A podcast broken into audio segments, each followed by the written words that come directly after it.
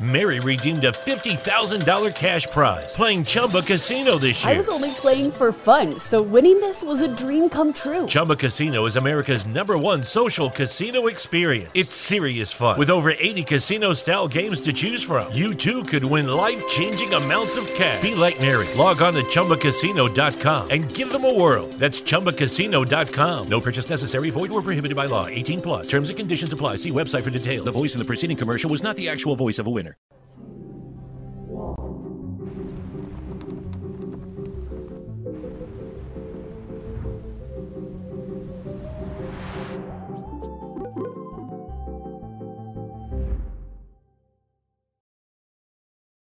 Ciência em todo mundo. Muito boa noite. Ótima quarta-feira para todos vocês. Estamos aqui de volta com mais um Ciência Sem Fim. Hoje convidadas aqui especialíssimas, duas cientistas, a Ana e a Laura. Daqui a pouquinho nós vamos conversar muito aqui, tem muita coisa legal para a gente falar e tudo mais. Antes, vamos para os nossos patrocinadores de hoje. Começando com a Tribe. A Tribe é uma escola de programação, cara. Você tem que aprender a programar, porque programação é a profissão do presente, hein? É o, o tipo de empregado, o tipo de, de, de profissão mais desejada hoje em todas as indústrias, em todas as empresas, em tudo. A gente vai precisar aí, nos próximos anos de centenas de milhares de programadores e não tem. Então, vá aprender a programar lá na Tribe. E a Tribe tem umas coisas muito legais. Você só paga o curso depois que você estiver trabalhando e eles têm aí uma taxa de mais de 90% dos alunos trabalhando logo depois que terminam o curso. Então, acesse aí Tribe, QR Code está na tela, link está na descrição e vai aprender a programar, porque antigamente era aprender inglês, né? Agora é aprender a programar, mas tem que aprender inglês também, mas vai aprender a programar. E a LTW Consult aí, nossa parceira aí de sempre. Você quer aprender a investir sua grana, então entre aí na LTW Consult para você ter todo aí um apoio dos especialistas, dos consultores. QR Code está na tela, o link está aí na descrição também. E o canal deles no YouTube é um verdadeiro curso aí de educação financeira, LTW Consult aí com vocês. Hoje nós temos emblema, então coloca aí na tela, Mulambo, o emblema para você resgatar é cientistas. E o, e o. Aí, gostaram? Legal, hein? Isso aí. E o artista é o Gigalvão, é isso? Acertei? Ah, tá vendo? Tá Ah, ficando bom. é, incrível. não, vocês vão levar, é o emblema aí de, de hoje. Para fazer pergunta aqui no final, é o esquema aqui do, do Studios Flow. Então você entra aí, ciênciasemfim.com.br e adquire o, as moedinhas, nós chamamos Sparks. Então, é, 100 Sparks, 5 perguntas de 100 Sparks, 5 de 200. E se você quiser fazer propaganda, 2.500 Sparks. E para terminar os recadinhos, não posso esquecer do nosso canal de cortes, o Cortes do Ciência Sem Fim Oficial. O link está sempre aí na descrição. Vai lá que o pessoal está fazendo um trabalho muito legal, tá? Aqueles temas polêmicos aí. Então tem lá a gente falando, por exemplo, do astronauta que ficou perdido no espaço quando a União Soviética se dissolveu e o cara tava lá. E aí, como que ele volta? Não tem mais país para ele voltar. Então, corre aí no canal de cortes que tem muita coisa legal e hoje espero, vamos gerar bastante cortes aqui também, pessoal que gosta. Então é isso aí, pessoal. Primeiro, muito obrigado por terem vindo. Valeu demais, viu? Obrigada pelo convite. Ah. É, a gente isso. agradece. Eu que agradeço aí. E as primeiras aqui do Science Vlogs, né? É verdade. Do nosso querido Science Vlogs. Então, um abraço aí para todo mundo do Science Vlogs aí, toda a galera que acompanha a gente. Pirula, Emílio, Vinícius, to- toda a galera, né? Toda a turma lá, um pessoal muito gente boa. Para quem não sabe, o Science Vlogs, como que a gente explica o Science Vlogs aí? Explica aí para o É pessoal. uma grande comunidade de divulgadores científicos brasileiros e é um selo É um de... selo que certifica canais que tentam passar a informação com mais é, Credibilidade. credibilidade possível. Baseado em ciência mesmo. É isso aí. É um selo que a gente tem aí pra gente tentar dar uma controlada, né? É. Não sair o É. pessoal falando muita loucura por aí. Então, Science Vlogs é uma turma muito legal e vai vir muitos aqui. O Schwarza tá lá, vai vir Ah, aqui. maravilhoso. O Salvador Nogueira vai vir aqui também, legal. tá lá com a gente. O Pirula, que vai começar. O pessoal sempre fala, ah, levo o Pirula. Cara, o Pirula, ele vai começar indo nos podcasts, entendeu? Ele já falou aí, então ele vai vir aqui também, então vai ser muito legal. Bem, eu começo aqui, né? Como aqui é um podcast mais desse, nessa pegada científica, né? É, E a minha ideia é tentar, tipo, incentivar o pessoal, né? Porque sai, sair fazendo ciência, né? Porque é complicado pra caramba. E nós aqui, pelo menos nós três aqui, trabalhamos com isso, a gente sabe como que é difícil Ah, no sim. Brasil, né? Mas contem pra gente aí como que foi que vocês entraram na área que vocês atuam, como que vocês chegaram nisso, se teve alguma coisa quando vocês eram crianças. Então eu trouxe aqui o pessoal que muitos queriam ser astronautas, entendeu? O Douglas que também fez até coisa na NASA, mas acabou virando biólogo depois, né? Astrobiólogo e tal. E vocês, como que foi esse o começo? Quer começar? É, pode ser. É, então, a, a minha carreira na ciência, ela, não- é, assim, eu nu- nunca soube o que eu quis fazer quando eu era criança. Eu tinha as inspirações, tinha lá o, fam- o Bigman, né, que era famoso e tudo mais. Mas, assim, eh, fica naquela, aquele blur, assim, o que, que eu vou fazer? O que, que eu vou fazer? Bom, chegou a hora de fazer o vestibular. O que, que eu vou fazer? Que, Ninguém sabe, né, na, na idade, né, com 17 anos, tem É que muito novo, né? É muito Nossa, novo, é, muito- verdade. é cruel. Mas aí, o que aconteceu? Resu- a história resumida é: eu estava morando numa república que tinha 30 pessoas e no meu quarto tinha 9. E aí, uma dessas meninas, ela fazia biologia na UEM, a Universidade Estadual de Maringá, que é onde eu fiz Ah, também. Legal. E aí, ela, quando ela falava, olha, hoje eu aprendi não sei o que na aula e tal, e ela brilhava o olho dela. E aí eu falava assim, nossa, que legal, assim, eu sempre gostei de tudo. A minha dúvida era, o que fazer? Porque eu gostava de tudo, não é que eu não gostava de nada, eu gostava de tudo. Eu poderia ser qualquer coisa, assim, de, fa- de fazer qualquer gra- graduação. Porque eu me dava muito bem com tudo, eu era apaixonada por aprender. Bom, ela brilhava o olho, e aí eu falei assim, eu acho que eu vou tentar biologia. Eu vi lá, candidato vaga, eu falei assim, acho que dá, vou tentar. vou tentar. É um bom É critério. um bom critério. É um ótimo critério. Foi um negócio muito difícil ali, vai ser batalha. Mas, assim, eu queria já começar logo. E aí eu fiz, prestei no meio do ano, passei em segundo lugar, e aí eu falei, uh, agora é só esperar chegar o ano que vem e começar. E aí, quem diz que você é, fica tranquilo, né, depois disso? Não, ah, fiz vestibular, agora tem que pensar no próximo passo, porque você nunca fica tranquilo. Então, saibam pessoas que estão aí, que vão prestar vestibular, nu- nunca acaba os desafios, sempre é pior. Enfim, é, aí que eu- tinha uma menina que morava comigo, olha só. Outra república que eu morei. A, a Ana teve a vida decidida por outras pessoas. Você você morou na República no segundo no, no colegial, assim? No... Não, então, eu, eu, eu, quando terminou o ensino médio, eu não sabia, não consegui escolher, então eu não fiz nada, não prestei Entendi. nada. E aí eu tava fazendo cursinho, e para fazer cursinho, eu escolhi um cursinho que eu queria sair da minha cidade. E aí eu escolhi um cursinho em outro estado. Entendi. e aí eu fui lá para Maringá, é, no, lá no Paraná. Vizinha minha, eu sou, eu sou, conte... eu sou natural de Londrina, né? Ah, Ah, lá, que ah lá. Do ladinho. Vi ali. do ladinho.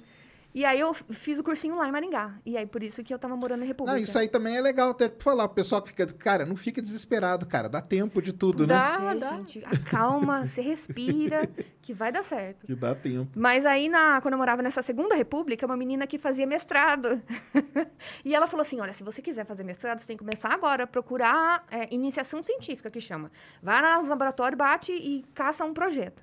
E aí, o que, que eu fiz? Eu fiz exatamente isso. De laboratório em laboratório, falando assim, "O que- você está precisando de ajuda? Eu estou aqui sondando aqui. Aí, o primeiro laboratório que me aceitou foi um laboratório de ictioparasitologia Caramba, o que, que é isso? que é, é, estuda pa- parasitas de peixe. Então, nossos peixes têm muitos parasitas, eles precisam ser estudados por questões comerciais e tudo mais. É, inclusive, eu descobri um parasito novo no- enquanto eu estava fazendo... esse- esse- iniciação? tá, na iniciação. Olha que legal. É um copépode, que aí eu, eu É o peguei... É um tipo de bicho Ah. que tava na brânquia do peixe. E aí, quando eu tava triando a brânquia do peixe, eu fiz a lâmina, montei lá, olhei, olhei e falei assim, ai, não consigo identificar. Olhei nos livros. E aí eu mostrei pro meu, eh, meu orientador e ele falou assim, olhou falou assim, mas isso eu nunca vi. Caramba. É, é, é um. É um. Peraí, começou lá. Ah, isso é um copépode. Vamos, vamos descrever. Você vai publicar um bicho novo. Eu, ai, vou começar. E, E, pode aí, dar nome no bicho, não? Pode, pode. Quem descreve dá o nome, né? É, Mas qual- é, é um. É um Mas você- é você um- deu uma dif- Calma, que eu não cheguei.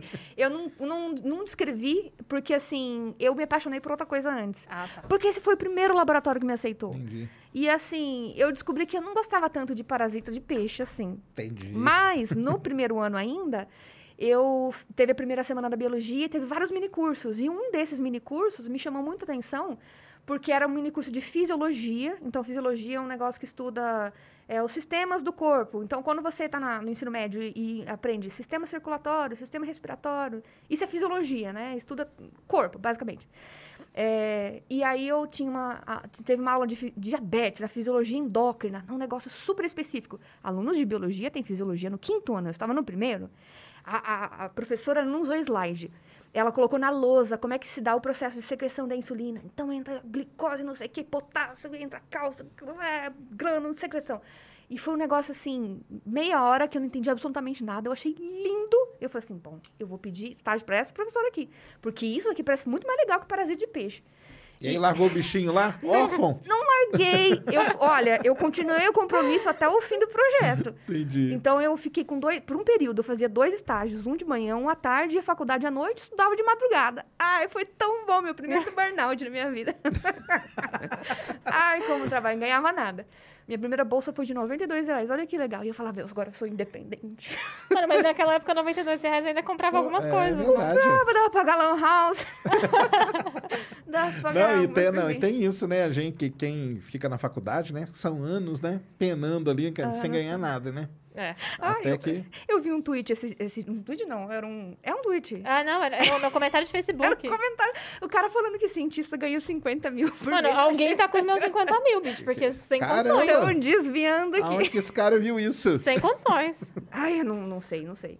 Bom, mas enfim, é, fui lá pedir estágio para essa, pra essa professora. Ela falou assim: ah, tem uma aluna aí, tem uma mestranda precisando de ajuda. E aí era ajuda? Precisava lavar caixa de rato. Eu lavei muita caixa de rato, lavei muito rato, lavei muita coisa, aprendi muita coisa, tudo de graça nesse primeiro ano. E aí, depois que ganhei confiança dela, bom, você é uma pessoa responsável que vem aqui cuidar dos ratinhos, então eu vou te dar um projeto. Aí eu ganhei meu próprio projeto. E aí eu continuei nessa área da fisiologia até o quinto ano de faculdade. Foi aí que eu falei assim, bom, preciso achar um lugar para prestar a prova de mestrado, né? Lá não tinha, eu falei assim, vou tentar a USP. Por que não? O não eu já tenho, é, eu vou tentar. Passei na USP. e aí eu mudei de estado de novo, voltei para São Paulo, né? E aí eu fiz o meu mestrado e meu doutorado na, na, no Instituto de Ciências Biomédicas, trabalhando também com a mesma coisa que eu trabalhava lá, que era secreção de insulina, então estudando é, mecanismos no diabetes, como acontece é, a secreção, como o que ajuda, o que atrapalha. Então, esse é um conhecimento que, assim, que eu sempre achei ah, fantástico. E aí eu Legal. consegui trabalhar nessa área. E agora eu tô no pós-doc também, trabalhando mais Nessa ou área. menos nessa área. Ah, então você conseguiu, não, conseguiu manter a área ali, né? É, por mais que as outras pessoas que tenham escolhido escolheram bem. Escolheram bem. E você nunca teve vontade pra, tipo, indú... Porque quando você tá na faculdade, né, o pessoal, né, fica aquela dúvida, né? Vou seguir a carreira meio acadêmica ou vou pra indústria, né? Trabalhar. mas tenho, tenho dúvida até hoje. Nunca para essa dúvida, né? O que, que eu vou fazer? Porque as opções são assim, é, você vai dar aula, você vai, você vai ser é, escritor de livro didático, você vai... Tem, tem muita coisa para fazer. Você pode, agora você pode fazer divulgação, olha aí, ó. Ah, É, mais um tem nicho isso. aí que a gente tá explorando. Agora tem isso. Mas a dúvida nunca, nunca passa não, viu? Não, não, nunca passa, não. Tem que aprender a lidar com ela. É. E você, Laura? Eu- a minha carreira é totalmente diferente. eu, já, eu sou uma pessoa que eu sou, eu sou sempre muito decidida nas coisas que eu quero. E eu decidi que eu, era, eu ia ser cientista, tipo, com uns 7, 8 anos, assim. Caramba, que legal. E eu gostava muito de arqueologia, de paleontologia. Eu, eu, eu, eu era a típica criança clichê Dinossauro, né? de dinossauros, é. Até o pirula vir colocar pena no dinossauro, né? Pois é. Acabar com a nossa infância. Não, acabou com a infância total, porque inclusive eu tenho vários dinossaurinhos de corda. Aham. Eu tenho eles guardados até hoje. Eu tenho, tipo, sei lá, todas as espécies mais conhecidas, assim, eu tenho um modelinho lá. Não deixei meu irmão brincar, porque eu falei, não, você não É, vai meu filho, meu destruir filho os... mais novo, meu filho mais novo é apaixonado em dinossauro. Ah, Nossa, amava. E eu queria muito. Eu, eu, eu sou uma pessoa que eu gosto muito de estudar e de aprender. E, então, assim, pra mim era mais legal ficar aprendendo, lendo, estudando, do que, sei lá, jogar videogame, coisas assim. Eu sou uma nerd de livro. Legal. E desde sempre eu queria ser cientista. E nisso eu fui levando durante toda a minha vida escolar. E quando eu cheguei no colegial, o que estava bombando na época era o projeto Genoma. Uhum. Primeiro sequenciamento do genoma humano, eram negócios que só se falava disso, tinha clonado a Dolly. Então, assim, pra mim, aquele, aquele mundo da, da clonagem, da genética, era muito fascinante. E eu queria decidir que eu queria trabalhar com aquilo. E aí, aí fui investigar que faculdade que eu faço para trabalhar com isso. No começo achei que eu faria biologia também, como a Ana. Mas eu tive um diferencial porque eu cresci dentro de uma universidade. A minha mãe sempre foi funcionária da Unesp, em Araraquara. Ah, tá. E ela era funcionária da área administrativa, mas eu, eu tinha contato com todos os professores, com os alunos. Eu literalmente cresci ali. Ela eu, ficou grávida de mim enquanto já era funcionária. E... Será que isso faz alguma diferença? Porque, por exemplo, minha mãe também sempre deu aula, eu sempre desde pequenininho ia na universidade encontrar com ela. Pois é, né? eu acho que isso faz diferença, Acho porque faz, mim né? era muito familiar aquele ambiente, sabe? Tipo, eu, eu sabia que eu queria estar ali, porque eu conhecia tudo. Eu Achava conhecia legal, labora- né? É, eu conhecia os laboratórios, eu conhecia as pessoas, então eu achava aquilo incrível. E, e aí eu fiquei na dúvida de que curso fazer, porque eu, eu, eu, não, eu não escolhi uma profissão, né? Eu- eu- a minha profissão era cientista. E aí eu tinha que descobrir que curso que eu fazia para Uhum. ser cientista. E aí, tendo em, em, em mente essa ideia do genoma, da biologia molecular, da genética, eu conversei com os professores na faculdade de farmácia e eles me convenceram que farmácia era a melhor opção para mim. E assim eu fiz farmácia bioquímica na Unesp em Araraquara. Na época eu fiquei na dúvida se eu fazia USP Ribeirão ou se eu fazia em Araraquara mesmo, se eu saía de casa ou se eu ficava em casa. Entendi. Eu falei assim, ah, quer saber, vou ficar em casa, comida pronta. Mais um pouquinho, né? Deixa eu ficar em Aproveitar, casa, né? Deixa eu ficar em casa mais um pouquinho. e aí fiz a faculdade. Durante a graduação toda, eu trabalhei com biologia molecular. O professor que me convenceu a prestar o curso foi quem me orientou durante a faculdade Ah, que toda. legal. E assim, ele é, nossa, ele é incrível. Eu amei trabalhar com ele. E aí, quando eu cheguei no último ano, eu fiquei na dúvida se eu continuava na área ou se eu trocava de área. Porque isso é uma outra coisa, assim. Eu gosto muito de aprender. E quando eu aprendi já muito de um assunto, eu começo a ficar um pouco entediada. Aí eu tenho que aprender Entendi. alguma coisa Um diferente. desafio novo, É, eu preciso de assim. um desafio novo. Aí eu troquei, fiz um tempo de estágio na USP, por exemplo, se eu fazia o mestrado na USP. Cheguei até a passar, mas aí passei na Unesp também, falei assim, ah, vou voltar para a Unesp. Aí fiz meu mestrado na área de câncer. Aí no doutorado voltei a trabalhar com micro-organismos, que era o que eu trabalhava na biologia molecular durante a faculdade. E fiz um tempo de estágio nos Estados Unidos, então uma parte do meu doutorado foi fora do Brasil. Legal. que foi- isso foi bem legal. e, e aí, quando eu voltei, é, eu terminei o doutorado e já engatei um pós-doutorado também na, Entendi. na USP. E aí, eu e a Ana, a gente acabou trabalhando no mesmo departamento na USP até, até então. Legal. Mas a gente se conheceu Então, fora. aí que entra, né? Eu sei mais ou menos a história de como vocês se conheceram, mas co- conta que é legal a história de como vocês se conheceram, né? Pois é, foi, uma- foi um momento da nossa carreira que é muito engraçado, assim. é, você sabe disso. Tem um momento do doutorado ali, da vida acadêmica, que tá todo mundo desiludido. Exatamente. Você não sabe o que vai ser, você não sabe se você vai ser um doutor desempregado, se você vai conseguir dar aula, se você vai conseguir emprego, se você vai para uma empresa. Você não sabe de nada. E aí a gente estava nesse momento, quando surgiu o- a inscrição do Fame Lab, que é um- uma competição de comunicação científica. E aí eu falei assim, ah, mano, não tem nada a perder. Meu doutorado já tá feito. Tipo, eu não tinha que ter perder tempo mais com a tese, sabe? Minha tese estava pronta. Falei, eu vou me inscrever nesse rolê. Me inscrevi, a Ana também se inscreveu no, no mesmo esquema, a gente Mas ficou... vocês não se conheciam, né? Não, a gente não se Isso. conhecia. A gente se conheceu chegando lá. E a gente se conheceu de uma forma muito inusitada, porque nós duas somos intolerantes à lactose. E aí a gente foi almoçar lá. E a so- uma das sobremesas era uma sobremesa com muito leite. Nossa. E eu falei assim, "Hum, não vou comer isso aqui. Eu achei que porque- não dava nada. Eu falei assim, eu vou comer a fruta porque isso aqui vai dar ruim. E a Ana achou que ia dar bom, comeu. Não, e pior, eu julguei ela. Eu me assim, julgou, me julgou. eu falei assim, olha, é a única da mesa que pediu a fruta da estação. É, achou que eu era tipo fit. Mano, Ai, meu não, Deus. eu não era fit, eu só tava tentando preservar minha saúde. Entendi. Ela só tava tentando não perder a concentração nas próximas quatro horas de aula que a gente ia até a tarde. Aí, eu- eu- ah, pra quem é intolerante, a gente tem uns comprimidinhos que toma pra quando vai comer coisas com leite, né? E, eu- e ela tinha ouvido eu falar que, que eu era intolerante. E ela começou a se sentir mal, correu me chamar. Você tem um comprimido? Você tem um comprimido? Eu tenho. Aí tirei o comprimido do bolso, dei pra ela. E foi assim que a gente começou a, a conversar, por conta de um comprimido de lactase. Me salvou. E olha, era concorrente, ela podia me ferrar Então, ali. porque isso que era a história era essa, né? Era Sim. um concurso que vocês Era uma estavam, né? Competindo, Podia- mas. Vou deixar essa menina se lascar no banheiro. É, podia Deixa, ela vai deixado, né? perder inteiro o treinamento. É, isso mesmo. Mas ali tinha 30 pessoas do Brasil inteiro que mandaram um vídeo, que era um, era um vídeo, a seleção era um, mandar um vídeo 3 minutos em português, 3 minutos em inglês, sem edição, nada, tipo, vai. E sobre algum alguma coisa científica, qualquer coisa. Pode ser do seu trabalho, do seu projeto, pode ser do projeto de alguém, pode ser qualquer, uma curiosidade. Eu mandei uma curiosidade, né? É, o, meu vídeo até depois virou um, um videozinho do canal. Ah, é verdade. Que era por que, que quando as pessoas vão, vão na balada estão bebendo, na, álcool, sempre vem álcool na, na conversa.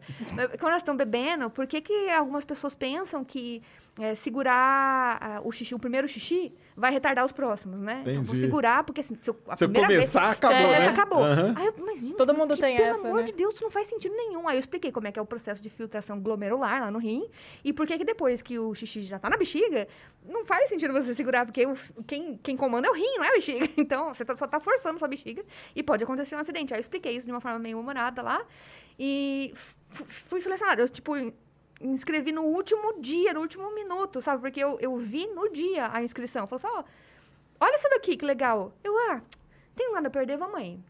Vamos aí. Entendi. Fala- não, Todo mundo faz assim, tipo, ah, não tem nada É a perder, assim, bicho. né? E é incrível que tava todo mundo na mesma vibe, assim, desespero. Aque- Aquela desolação de, de Não, não, é. sei o que eu faço da minha vida. Você tava no doutorado também. Tá. Sim. e o seu vídeo foi o quê? Eu, eu trabalhava com uma terapia que chama terapia fotodinâmica, que é uma terapia base de luz. É uma terapia que você é, ativa um corante com luz e esse corante ativado pela luz mata células, bactérias, fungos. E aí eu expliquei ah, o mecanismo de ação dessa terapia.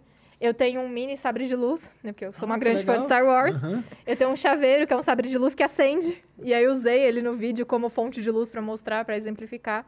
E expliquei todo o processo de, de formação da, da- das espécies, que são espécies reativas de oxigênio. Então, são moléculas de oxigênio muito agressivas e que, no caso, matavam bactérias. E aí eu tenho legal. bactérias de pelúcia também, que eu utilizei para Ah, legal. Ah, pra exemplificar, né? exemplificar. Então, não, isso aí é legal pra caramba, porque aí veio já em vocês esse negócio da divulgação, né? Sim. Isso aí deu, despertou quando ali? Quando vocês estavam já no, do- no mestrado, no doutorado, ou desde sempre, assim? Para mim foi no mestrado. É, na Unesp tem alguns projetos de extensão universitária. E um deles era fazer uma atuação em uma ONG de gestantes. Então, tinha algumas professoras da Unesp que trabalhavam lá dando orientação com relação a medicamentos, com relação a plantas. E, infelizmente, uma dessas professoras acabou falecendo. E eu não tinha ninguém para ocupar o lugar dela e eu acabei entrando nesse lugar, ocupando a posição dela. E comecei a trabalhar com as gestantes. Então, falar sobre o uso de medicamentos na gravidez, na amamentação. E assim, ali eu, eu lembro que a primeira aula que eu dei para elas, eu fiquei em depressão, porque eu, eu falei, meu Deus do céu, o que eu tô fazendo? Elas não gostaram de mim, elas me odiaram. Porque a gente na faculdade, a gente aprende uma forma de falar que não é a forma de falar da sociedade, né? da- das Uhum. Isso é- pessoas é que não isso são que eu bato universitárias. sempre, que a gente fala dentro da universidade de para nossos pares, né? Exato. A gente não fala pro povo, né? Exato, e ali, ali eu senti isso. Foi, foi o momento que eu aprendi que era dessa forma. E aí eu comecei a criar recursos e criar analogias e criar slides didáticos para falar o que, eu, o que eu tinha que explicar. E eu gostei muito disso, sabe? E eu, e eu vi, na verdade, o, o buraco de conhecimento que existia nas pessoas Certo. e que eu podia ajudar. Então, embora o meu conhecimento fosse dessa, da área da saúde e não pudesse ajudar em outras áreas, eu- o mínimo que eu podia fazer, eu estava fazendo. E eu queria muito fazer algo maior. Mas, assim, sozinha, sem saber como, sem saber para onde, por quê. Então, eu deixei isso meio que engavetado. E aí, no FameLab, depois do que a gente se conheceu, porque eu, eu, a Ana e mais algumas pessoas da equipe do Nunca Vi um Cientista, a gente se conheceu todos lá. É, aí a gente tava meio que na pegada de, puta, vamos usar o conhecimento que a gente aprendeu aqui, adquiriu aqui, vamos, vamos fazer alguma coisa. E aí a gente deu vida ao projeto que eu tinha na minha cabeça. Que Tá era que eu, certo, que eu era ter criei o, o da- negócio de comunicação mesmo. pra falar da, de uma forma bem ah, acolhedora para as É, pessoas. Claro. Ir onde o público está. Em vez de, ah, eu vou criar, criar um blog para escrever um texto. Não. Onde que o público, onde que a galera tá? No, no lazer. Tá ali dando scroll no Facebook enquanto volta para casa no ah, metrô? sim, claro. Vamos botar um, Tem um que ir ali, conteúdo né? lá. Tem que ir atrás. É. Tá querendo ver um, um conteúdo rápido ali no YouTube, que tá no Instagram? Então, vamos aonde o povo tá. Eu, na, na divulgação, eu comecei... Eu, tinha um, cana- eu tenho um canal, né? Que é onde eu posto os cortezinhos do, do Nunca Vi. É, e eu, eu tava dentro de um laboratório e eu falava, nossa, que oportunidade única, assim. Não tem tanto canal que é de cientista mesmo, sabe? Tem canais grandes, gigantes, que são de cientista, mas tem muito canal aí que fala, olha, curiosidade, você sabia isso aqui? Então, essas pessoas não estão ali. Eu falava, eu quero preencher um nicho que eu posso falar sobre com propriedade. Então, eu estava dentro do laboratório de secreção de insulina na USP e eu queria mostrar isso para as pessoas. Então, abri um canal, comecei a falar. Meu primeiro vídeo, demorei uma semana para fazer, porque, meu Deus, como é difícil gravar vídeo. Você que, olha, a pessoa que vai abrir um canal, vai falar de alguma coisa, não é só sentar, botar uma câmera na sua frente e começar a fazer um negócio de 10 minutos e depois soltar. Tem muita coisa por trás disso. Tem muita meu coisa. Pra você conseguir gastar só 10 minutos pra fazer um vídeo, você tem que ter muito tempo de preparo antes. Nossa, eu passei uma tarde gravando. Porque eu sempre achava que tudo que eu falava não tava bom, aí eu repetia. E aí, pra editar aquilo, fui eu que editei. Eu falei, nossa, pá, nossa, Cortou tudo. meu Deus, que demora. Mas assim, fui ganhando essa experiênciazinha aí. E mesma, mesma vibe, assim, é, sozinha, como é que eu vou fazer? Eu não sei os passos, sabe? Precisa de, de mais gente, porque é uma coisa difícil. Dá pra fazer sozinho? Dá, dá, mas, porra, se tiver uma É, não, equipe, Sozinho é muito difícil. dá uma, dá uma ajudada. Com e aí foi que certeza. uniu, sabe? Não, é legal. Ela tinha a ideia, ela falou, vamos fazer alguma coisa. Eu já entrei e falei, vamos, vamos fazer um brainstorm. Eu era super ativa no negócio. Sugeri o nome, todo mundo adorou. Eu falei assim, eu também gostei, vamos nesse aqui. e aí foi, foi lança... co- Começou assim. É, eu entrei com a ideia, nem trocou o nome, a gente fez o casamento perfeito. É. Mas pra quem não conhece, já vai acessando aí. Nunca vi um cientista que é muito legal. E aí que, que entra um negócio pra mim, né? Porque, assim, a área de, de vocês, né? Pelo menos da, da Laura, a área da saúde, né? Ela tem um apelo pro povo, né? Muito maior do que Sim. outras áreas, né? Porque, Sim. assim, até na sua, né? É. Por exemplo, todo mundo quer saber, ah, o que, que é diabético, né? O que que, o que, que precisa, co- quais são os sintomas, como que trata tal. E você falando ali com as... Porque é... Você acha que é mais tranquilo nessa área? Porque na minha, por exemplo, é só martelado o dia inteiro, entendeu? Tipo, tá todo mundo morrendo de fome, vocês querem mandar satélite lá pra cima? Ah, é só assim. Mas. Porque na área de saúde você. Talvez porque. Tá ali, né? Um negócio mais As tangível, eu mais acho. curiosidade de, de- É mais tangível, porque E, e todo mundo tem um corpo. a vida, né? Isso, É. atinge diretamente, né? Igual você tava ali falando com a, com a gestante, ela tá grávida, ela precisa daquela Sim. informação e tudo. É. Você, né, fala de. Tudo bem que no canal de você, daqui a pouco nós vamos falar que vocês falam de outras coisas que são mais legal. Ma- Mais legal não, né? São legais também. Isso, legais. isso é importante, São né? tão legais quanto. Isso, é que isso é importante. É o diabetes, o cara quer saber, né? Porque é uma Sim, doença, o que, que sim. acontece e tal, o que está sendo pesquisado de remédio, se não vai ter. Então, isso tem uma atuação muito mais direta na pessoa, né? É, eu acho que tem uma, um apelo muito maior, como você falou, tipo, porque é, é aquilo, todo mundo tem um corpo. né? E todo mundo tem alguma dor, tem alguma curiosidade, tem alguma dúvida de alguma coisa que acontece no próprio corpo. Ou de que ouviu falar. ou de- o, o que eu mais fazia, na verdade, de- desde que eu me tornei farmacêutica, era responder dúvidas de amigos, tipo, mas eu posso beber? Eu tô tomando antibiótico. e aí, Eu querendo posso ou não, encher a cara querendo ou eu tô não, tomando. já era. Entendi. E a resposta, gente, é não, tá? Só pra deixar Só claro. pra deixar claro. Já era uma É. divulgação, né? já era uma divulgação. Exato. Então, é, eu sempre tive um pouco desse contato, mas é, realmente é muito mais próximo. É, durante a faculdade, eu participei de alguns, algumas feiras que a, a far- farmácia produzia, que eram feiras de contato e atendimento ao público. Certo. Então, a gente aferia pressão, é, media glicemia, é, a- exames de anemia, dava explicações sobre doenças sexualmente transmissíveis. Então, assim, tinha todo um acolhimento da população. A gente ficava na praça, no centro da cidade, durante uma semana. Então, já tinha um contato ali. E, e eu sempre gostei muito de- dessa questão de, de falar com as pessoas. É, tem uma coisa que eu gosto é de, de falar. Preferia falar com o público do que com. Então É. eu sou muito sociável com pessoas que eu não conheço. Que, tipo, que eu não vou ter contato nunca mais com. Olha. E- então, assim, eu, eu gostava já muito disso e realmente é muito mais fácil falar de coisas que as pessoas conhecem. Pra mim, acho que um- uma grande falha do, do ensino de, de ciências, do ensino de uma forma geral no, no nosso país, é a falta de contexto. Então, quando eu tô falando de alguma coisa de saúde, todo mundo tem um contexto do que eu tô falando. Exatamente. Eu, se, eu vou- se a gente vai explicar diabetes, todo mundo conhece alguém que tem diabetes. Ah, eu vou explicar sobre plantas medicinais. Todo mundo já tomou chá na vida.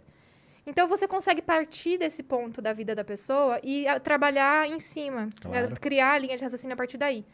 Quando você fala de coisas muito abstratas, como por exemplo matemática, física, você precisa se apegar a alguma coisa um pouco mais concreta para conseguir fazer a pessoa te acompanhar. Então, para mim, isso sempre foi uma falha e uma falha do meu aprendizado também. Porque eu tenho muita dificuldade de abstrair. Por exemplo, você, você quer me matar, é falar, Laura, interpreta essa poesia. Porque, pra mim, aquilo é a coisa mais abstrata do universo. Eu nunca vou conseguir criar uma linha de raciocínio em cima daquilo. Então, eu tinha muita dificuldade com professores que não, não tinham capacidade de trazer essa contextualização, de usar exemplos da vida, do cotidiano, para ensinar o conteúdo. Certo. Então, quando a gente fala de área de saúde, realmente é muito mais fácil. E você acha que até dentro da universidade mesmo, o- os próprios professores e tal, eles incentivam isso, né? Dentro da área de saúde, eu falo.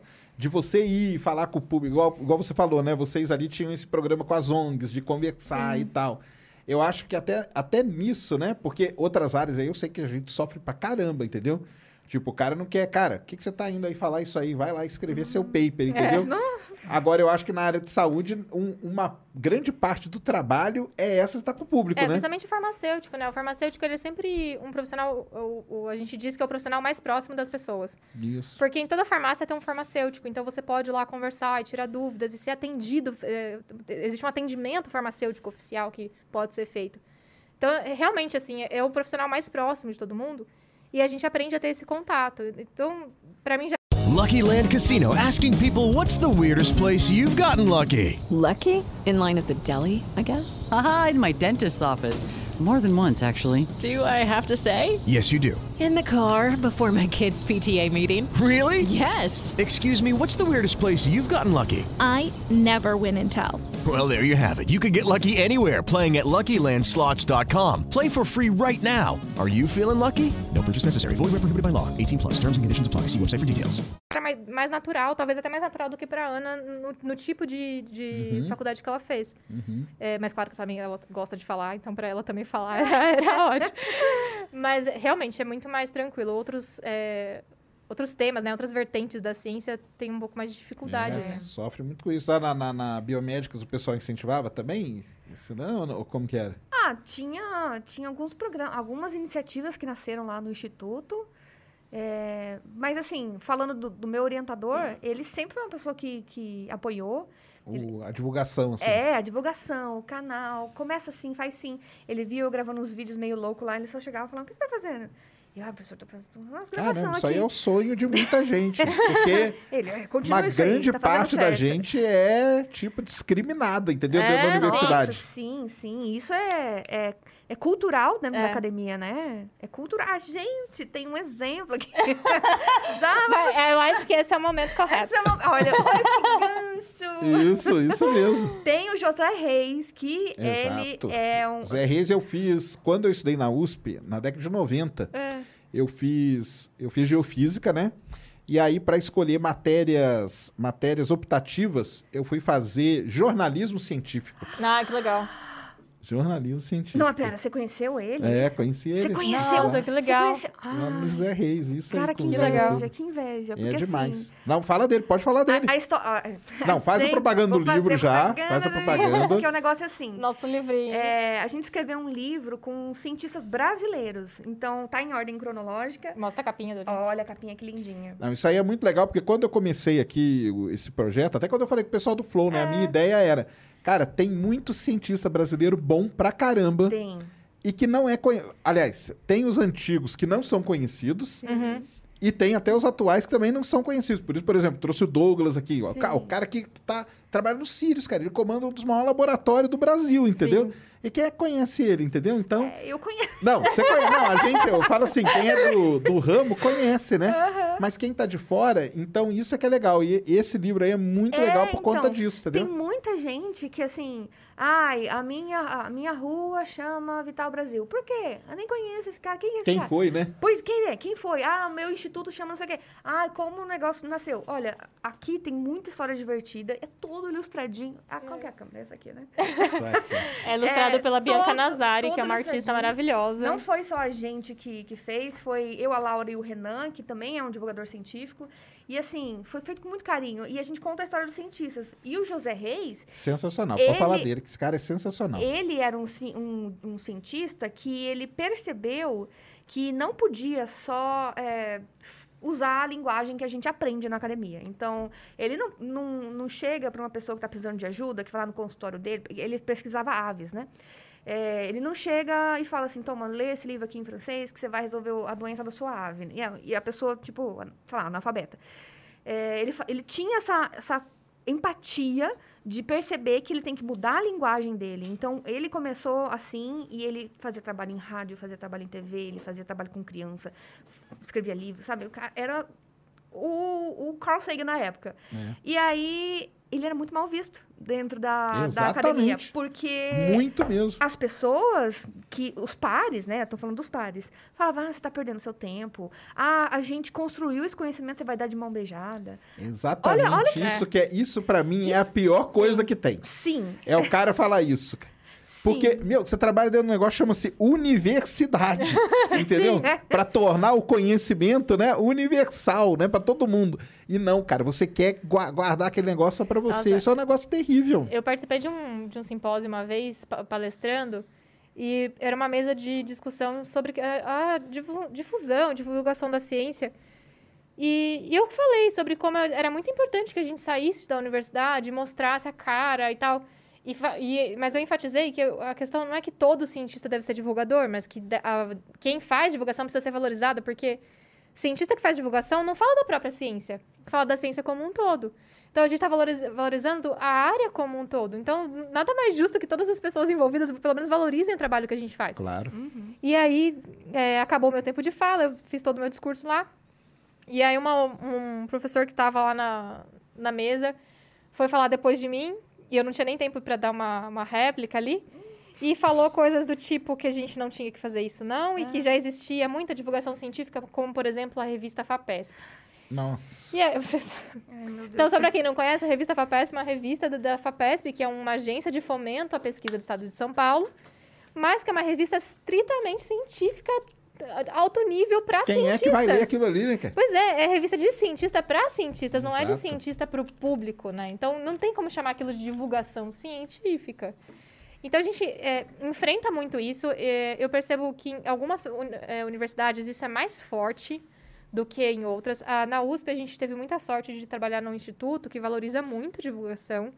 Tanto o meu supervisor quanto a supervisora da Ana é, valorizavam muito o nosso trabalho. O Instituto abraçou o nosso trabalho como sendo Isso é parte legal, do né? Instituto. Isso então, a é- gente passou a Isso fazer... é raríssimo, né? É Sim. raríssimo. A gente passou a fazer é, divulgação pro Instituto, sabe? A gente passou a Ah, participar Internamente ali, né? é, do- da, da divulgação que eles faziam.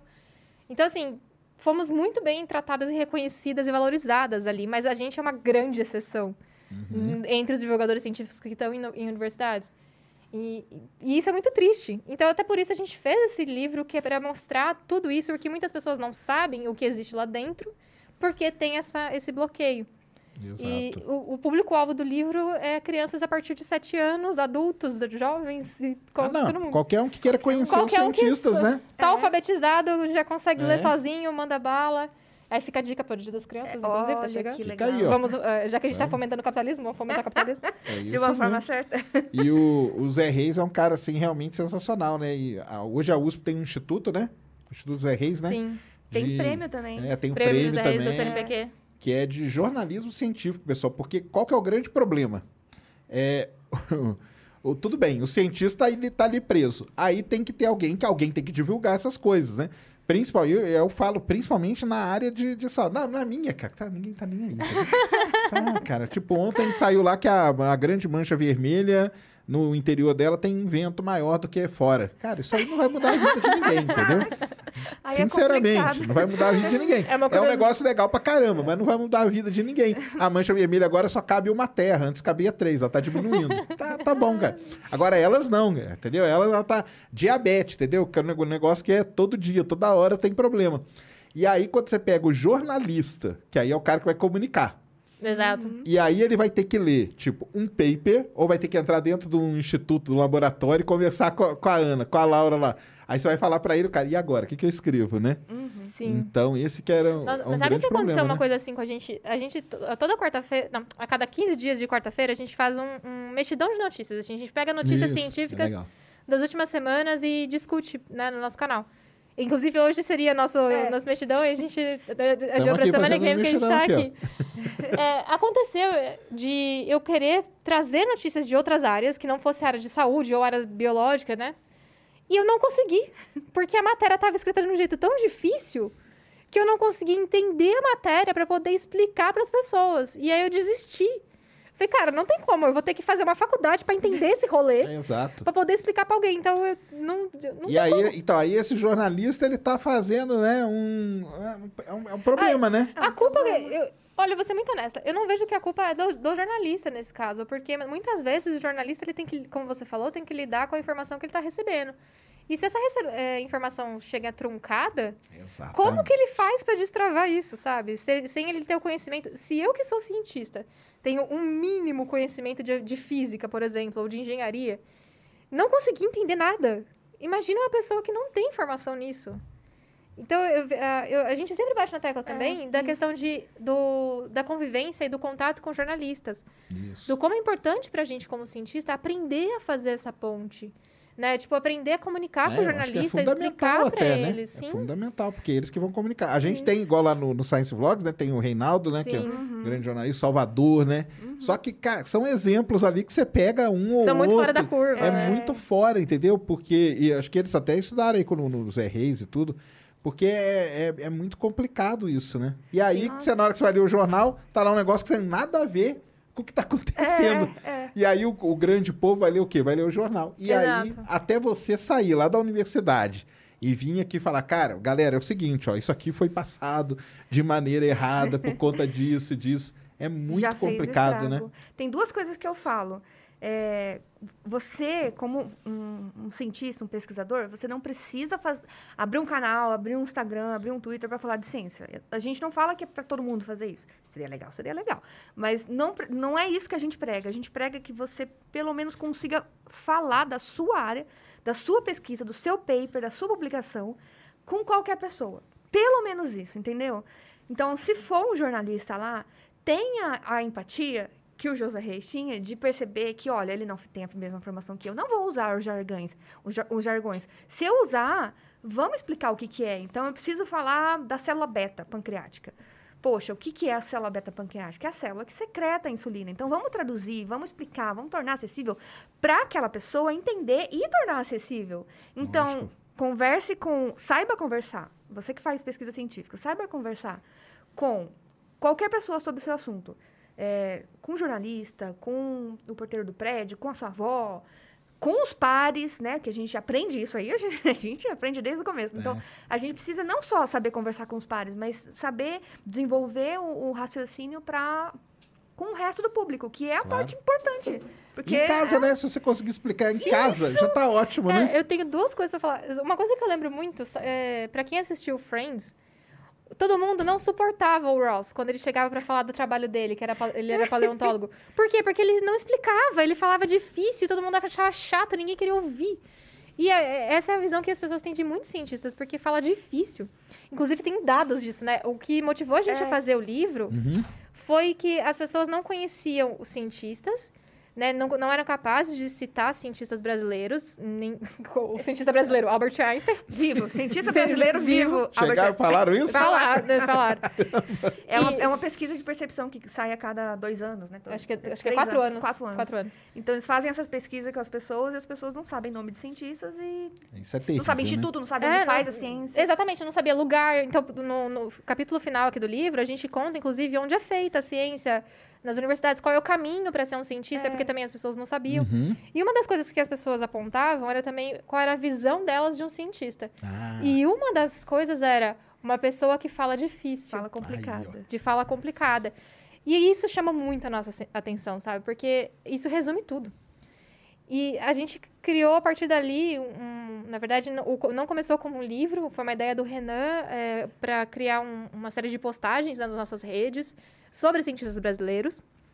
E deu tão certo que ele falou assim: Meu, Por que não? vamos fazer um livro. Pegar, pegaram uma, uma mini biografia, né, de cada Sim. um, né? E aí, colocando. aí transformamos no, no livro. E foi a partir daí, né? Dessa questão de falar difícil, de ser complicado, de ser excêntrico. Tem um, lá- uma, tinha uma alternativa lá que era assim, é uma pessoa infeliz que não tem vida amorosa. Vou- Caramba! Aí eu olhei pro meu marido em casa. tá vendo assim, aí a visão? É isso, vem, a gente vem também para desestereotipar, porque assim, Sim. cienti- é, quem é o cientista? Pergunta para qualquer um, ah, o cientista é um cara de cabelo branco, Exato. Mais careca, velho. bagunçado tudo e isso, é. Então, olha só quem pode ser uma cientista. Uma pessoa que tá É. aqui. É, as pessoas se chocam quando Se veem chocam. a gente, porque nós somos duas mulheres jo- jovens. falando... Skincare tá em dia. Skincare tá em dia, gente. É, e, tipo, isso choca, né, as pessoas, porque não é a visão que elas estão acostumadas claro, a, a ter de, exatamente. de alguém falando de ciência. Não tem cara. Mas de aí também tem muita culpa do próprio cientista, né? Naquele, naquele lance de manter o conhecimento só pra ele, o cara fala assim, cara, eu vou falar o mais difícil possível, que aí ninguém vai entender porcaria nenhuma Parece mesmo. que é e não vão né? nem me encher o saco, e não vão nem me perguntar, entendeu? Aí o cara começa a explicar, vamos supor que o cara quer falar de diabetes, começa a falar de nome de célula, nome de enzima, nome de um monte de coisa, cara, a pessoa olha, tá, beleza, cara. E, E vai pronto, fazer outra né? coisa. É. É. E é, não, isso aí é, é negócio. A gente só, nossa, eu sou pra caramba com, com isso aí. E muita, eu vou trazer ainda o Iclis aqui, que é uma outra área, Sim. que é da área de história, que aí a dele tem um outro grande problema, né? Porque todo mundo quer, igual ele brinca, né? Ele fala, né? O grande problema, é que todo mundo, todo mundo é historiador, É. entendeu?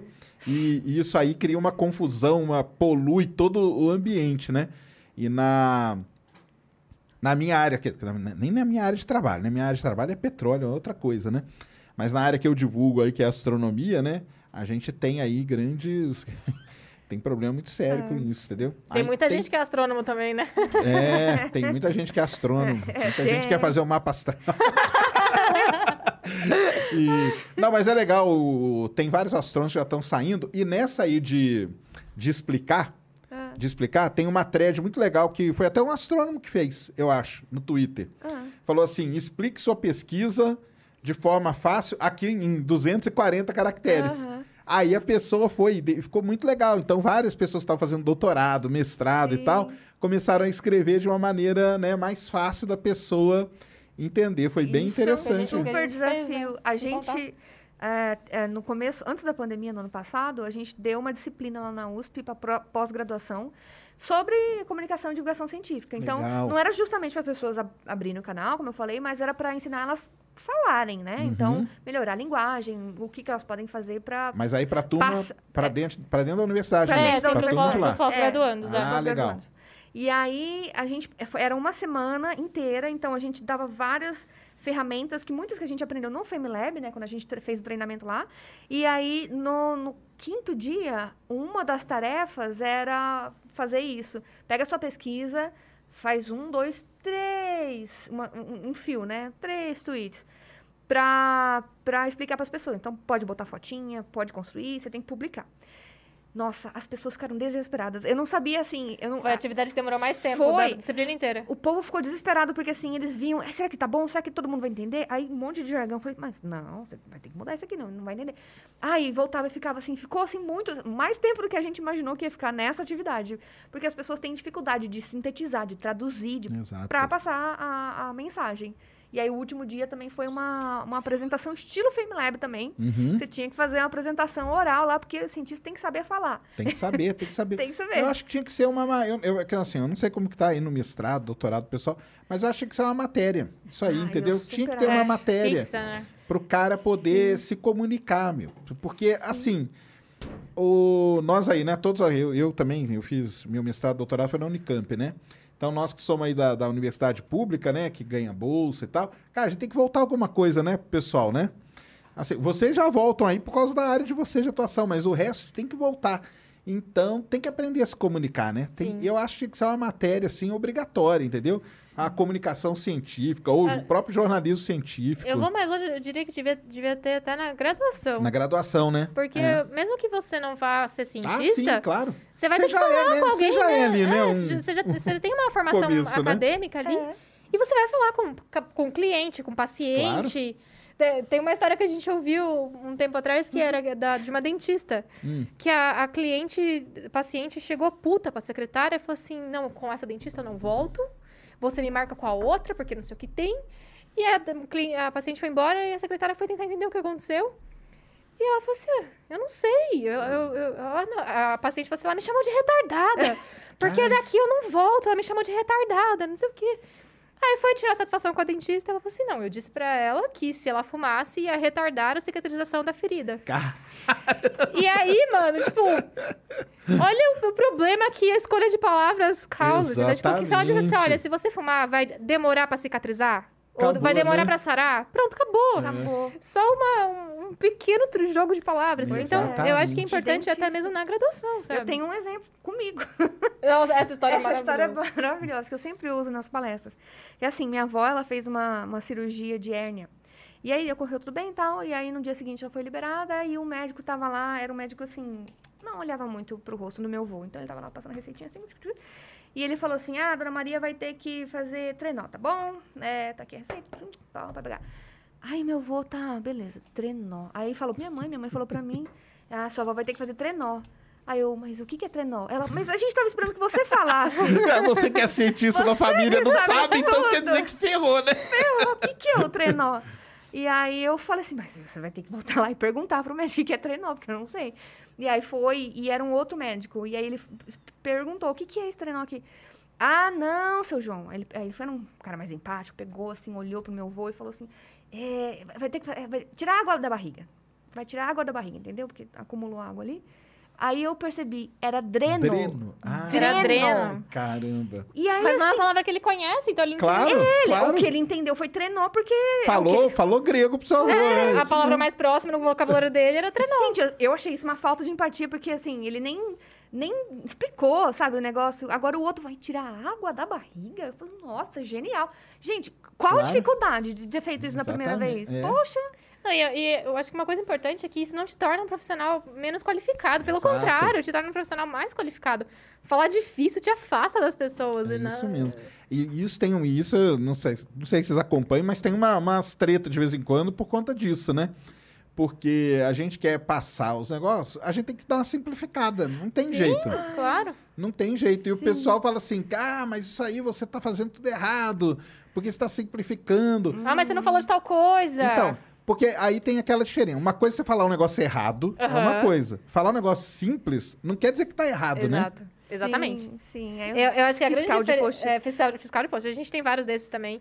É, e aí é uma grande diferença entre você ser simples e você ser simplista. Isso. Porque quando você é simplista, você está analisando um único ângulo e você dá margem para a pessoa interpretar aquilo de uma forma errada. E aí isso realmente não deve ser feito.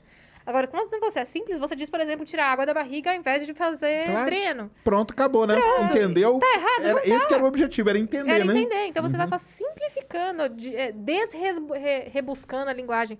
Porque isso é uma outra coisa que a gente percebeu, é o português rebuscado. Muitas vezes a escolha de palavras para parecer culto do português, que não são nem palavras técnicas, É. torna a comunicação mais difícil. E, e, assim, eu, eu vivi uma, uma coisa que era até simples. Eu tava, a gente, o, o Renan, que escreveu o livro com a gente, ele faz parte do Via Saber. O Via Saber é um grupo da USP e eles é, cresceram com, a partir de um evento chamado Pergunte ao Cientista, em que eles levavam cientistas Ah, pra rua. Conhe- Conheço, aham, conheço. E eu participei de uma dessas edições, é, antes da pandemia, claro, né? E eu conversei com duas crianças. E, e eu falei, eu tava conversando, uma era mais velha, que já tava, acho que tinha oito, uns oito nove anos, e a outra tinha seis. E aí eu percebi que a mais velha tinha um pouco mais de, já tinha aprendido o que era célula, coisas assim. Comecei a responder a pergunta, e aí eu falei a palavra produzir. No que eu falei a palavra produzir, a de seis anos virou pra mim e falou assim, mas o que é produzir? Ah, E aí eu falei, puta, mano, eu tô falando com uma criança de seis anos. É. Tipo, eu tenho que prestar atenção. no- E aí eu expliquei, não, é fazer, não sei o quê, e troquei as palavras. Isso. Então, é, é- beleza, era uma criança de seis anos, era uma criança de seis anos, mas muitas vezes a gente tá falando com pessoas que a gente não sabe qual é o nível Claro. de escolaridade delas e, e o quão é, vasto é o conhecimento delas da, da língua portuguesa. Exatamente. E é, acho que simplificar isso não te torna um, um profissional pior, pelo contrário. Então, é uma coisa que a gente sempre bate na tecla. Mas vocês são criticadas nisso, em simplificar ou não? Vocês Ah, sim. são? É mesmo? Muitas vezes. Mas não pelo pessoal da, da academia. O pessoal lá. não, já- não pelo, pelo pessoal da academia. mesmo? Pelo pessoal da academia, muitas vezes. Caramba. É, teve vezes que eu, eu simplifiquei. Nos primeiros vídeos que a gente fez, eu estava explicando como acontecia a resistência das bactérias aos antibióticos. Uhum. E eu expli- expliquei de uma forma simplificada a mutação genética que leva à resistência. E assim, eu expliquei um, um aspecto da, da mutação que era o mais fácil de ser compreendido, porque depois ainda começa a entrar num negócio muito louco de transposon, que aí Entendi. não, não, não precisava Certo. falar ali, sabe? Nossa, veio gente com textão, que eu não expliquei o A, o B e o C, e não sei o que. Eu falei, cara, mas tipo, não é esse o objetivo. Eu tô explicando o básico pra uma pessoa que não é acadêmica, eu não tô dando uma aula de mestrado. Exatamente. É isso, né? Porque o pessoal quer que no É. vídeo você tenha uma aula de, de mestrado, é de Sim. doutorado, às tem que, vezes, tem né? que ter tudo em 15 ou 10 minutos. E não pode ser chato. E tem que Todas abordar as todo- vertentes. Todas as vertentes. Tem que... Nossa, aquele vídeo das vertentes. Meu Deus do céu, como aquilo me tirou o sono. Às vezes a gente fica, será que eu tô no. Eu tô fazendo Às vezes a gente tem certo? vontade de pôr fogo no, no YouTube, fechar tudo e É, ir embora. Mas aí que a, a crítica vem mais do pessoal da academia, no caso de vocês, então? Sim. Do que do É, público em geral, é, é. mesmo? No público em geral, às vezes vem algumas dúvidas, Tem né? nega- Do tipo, É, É, porque eu não acho que aí entendi no, seu, no caso de vocês vai vir dúvidas mais sinceras, né, do público, sim, né? no público geralmente é dúvida. Olha, não ficou claro tal coisa. Ou, ah, é, não entendi tal coisa. Isso. É, o- mas e tal coisa que, que não foi falado Uhum, no vídeo? Geralmente é dúvida, dúvida mesmo. Sim. A crítica de tipo, ai, porque esse conteúdo não está bom, vem dos outros cientistas. Sim, cientista, especialista. Ah, mas faltou tal coisa. Tipo, não, cara, não faltou tal coisa. No recorte que nós fizemos, o que a gente falou tá falado. Exatamente. É um vídeo de 10 minutos, caramba. É, dá as pessoas realmente esperam a aula acadêmica. É complicado. tudo. Não, é complicado demais, né? Complicado demais. E aí, vamos pegar aqui pra, pra Ana primeiro. que- vamos pegar aí dentro da diabetes, né? Qual que é a terra plana da diabetes? Nossa! Putz. Água Porque- de brinjela, certamente água de brinjela. ah, é? O como que, que é água de berinjela? O que? Cura diabetes? É, assim, tem, não, e eu perguntei assim porque eu não sei. tem várias, é, tem é, várias pessoas aí na... Scudinone Nossa, também. tem um nome. Várias pessoas na internet que pegam, por exemplo, um artigo e falam assim, olha aqui, toma. Olha isso aqui, toma. Foi provado já. É um artigo, sei lá, de 62, sabe? E aí você tem que explicar pra pessoa, olha, não é tão simples assim, não tem uma cura, tem tratamento, ainda estamos vendo terapia gênica, um negócio louco. Então, várias coisas, mas não tem uma cura. Então, não, não se leve por pessoas que, olha, principalmente, ó a dica aí. Pessoas que vendem coisas, ganham dinheiro com curas milagrosas. Olha, é, da, Eu água tenho, com eu tenho a informação sal. que ninguém quer que você saiba. É, olha, a indústria farmacêutica está escondendo de você. E aí é esse cara que vai começar a falar um monte de coisa difícil, né? Aham. Porque aí ele vai falar que é difícil, a pessoa não vai É- entender. É, esse o né? ponto. Esse é o ponto. Isso. É, água com é, alvejante com cloro diluído. Vai curar diabetes, vai curar tudo. Teve- Que é isso? O quê? Que isso é pra tomar? É, Olha, tá esse é um dos vídeos mais hateados do canal. Então a gente, a gente recebe hate de, de pessoas que têm certezas, que são negacionistas, e da, da, da galera da academia. Da galera da academia a gente já falou. Esse povo negacionista que nega a ciência e quer curas milagrosas e tal, esse povo chega cheio de certezas. Então, esse vídeo que eu falei é um vídeo do MMS, que é um Miracle Mineral Solution. Solution. É. Que é assim, um cara lá inventou que alvejante industrial para branquear madeira, diluído, e enfiado via re- retal, Caramba. em É. crianças, Caramba. curava autismo. cura autismo. Nossa senhora. Mano, é, é surreal. é E surreal. aí, pais desinformados que veem toda aquela exposição de palavras difíceis, falam assim, poxa, eu tô desesperado, eu quero Deve alguma ser isso coisa aqui, que é a facilite. solução É a mesmo, né? solução. É. E aí tava injetando isso nas crianças e Caramba! tava saindo é, pedacinhos de, do intestino das crianças. Nossa, que tava detonando o intestino Tava por detonando. dentro. E aí, eles mostraram a foto, falando, ó, aqui os vermes saindo. Ó, os vermes que causam autismo. Sério? Mano, é uma alucinação coletiva. E até bizarra. hoje, esse é um dos vídeos mais hateados do canal, que chega lá pessoas falando, eu dou pro meu gato, meu cachorro, dou pra minha avó, dou pro meu filho, dou pra todo mundo, e todo mundo melhorou. Sabe, as pessoas que, não importa o que você falar, não importa o que você falar, olha, é isso, isso tem paper mostrando que isso é tóxico, isso é usado Não, mas pra... nem tal coisa." precisa. Al- Alvejante, meu. Precisa buscar alguma. Que isso? Mas Não precisava a gente dizer que é tóxico, Que né? loucura. Mas a, a- a realidade dessas pessoas está tão distorcida que elas não. é, Tudo que a gente falar é o errado. E tudo que a, a pessoa que vendeu, que, opa, vendeu, ganhou dinheiro com o tratamento, é, aquilo lá é, é a verdade absoluta. Então, é muito difícil convencer essas pessoas. Então, é hate atrás de hate. Nesses vídeos. Ah, o vídeo da vacina que eu falo que a vacina não é magnética. Ah, Gente, não. Esse negócio do magnético lá, pelo amor de Deus. Não, agora estão falando que o grafeno é magnético. Não, é, Nossa cada, Senhora. cada semana você vê que mudou nos grupos de WhatsApp, Telegram, mudou as historinhas quando chega uma renca falando a mesma coisa. É grafeno, sua burra. É grafeno, sua idiota. Vai estudar. Eu, gente, meu Deus do O céu. cara nem sabe o que é com grafeno, não, né? não, Não. sabe. Não Se soubesse que tá- tem no lápis da casa dele. É, na lapiseira ali. É, pelo menos não é quântico, pé. Agora é magnético, então tá bom. Então É, deixaram o quântico do lado o um pouco, né? não- É, o Nossa. quântico não apareceu nesse vídeo ainda. É, nesse vídeo Daqui a não. pouco aparece Daqui aí. pouco Não aparece. tem um tratamento quântico aí pra diabetes, não? Não, ainda não Ah, criaram, não? olha. olha aí, ó. Olha aí, ó. Tem Ó, uma. Tem olha o uma nicho de tem, o oportunidade. nicho aí, Não ó. dá ideia, meu Deus. Daqui a pouco, daqui uma semana eu vou ter que estar desmentindo. Não, mas conta da água de berinjela, to- todos os milagres que ela faz. Primeiro- que não, primeiro explica como faz. Você sabe como faz? Não sei. Você não sabe? Não. Mano, é nojento. Ai, credo. Você já cozinhou a berinjela? É. Sabe aquela água marrom que fica da Sei, berinjela? sei. Mano, eles bebem aquela água. Ah, que coisa boa. Aquela água que tem, gostosa, hein? tipo, aquela cor de sei lá o quê. E- E eles bebem isso de- em jejum. Ah, É. não, não. E aí, e aí baixa colesterol e baixa o diabetes. Ah, claro. Baixa diabetes. É, eu gosto, baixa diabetes. Eu gosto disso. Ba- É esse baixa- termo, é esse termo, é esse termo. e tem a, o suco de noni também, que a gente fez até post Tem, do suco de tem, noni, que era- suco- a galera de usa pra diabetes. É porque tem uma coisa que é, tem alguma evidência, as pessoas pegam aquilo e. puf, não, então é a panaceia. Isso aqui tem evidência de, de tudo. E aí vai juntando um monte de paper que não tem nada a ver. Igual o do, do colágeno. Ah, esse, o paper. Ah, esse aqui, colágeno não faz bem. E aí o paper era sobre extrair colágeno de algodão, sabe? Alguma coisa Caramba, peixe. nada a ver. do peixe. É, nada não, a ver não a tinha nada a ver com tomar com colágeno. Que e aí, isso? assim, pega um monte de coisa, lê o título, fala assim, é, tem colágeno, pronto. Ah, tem noni, ah, diabetes. Vamos juntar tudo aqui e fala, tá vendo? ó, você não sabe nada. Olha o tanto de paper que tem, paper que saiu em 2021, paper de agora, paper recente. Você que não sabe.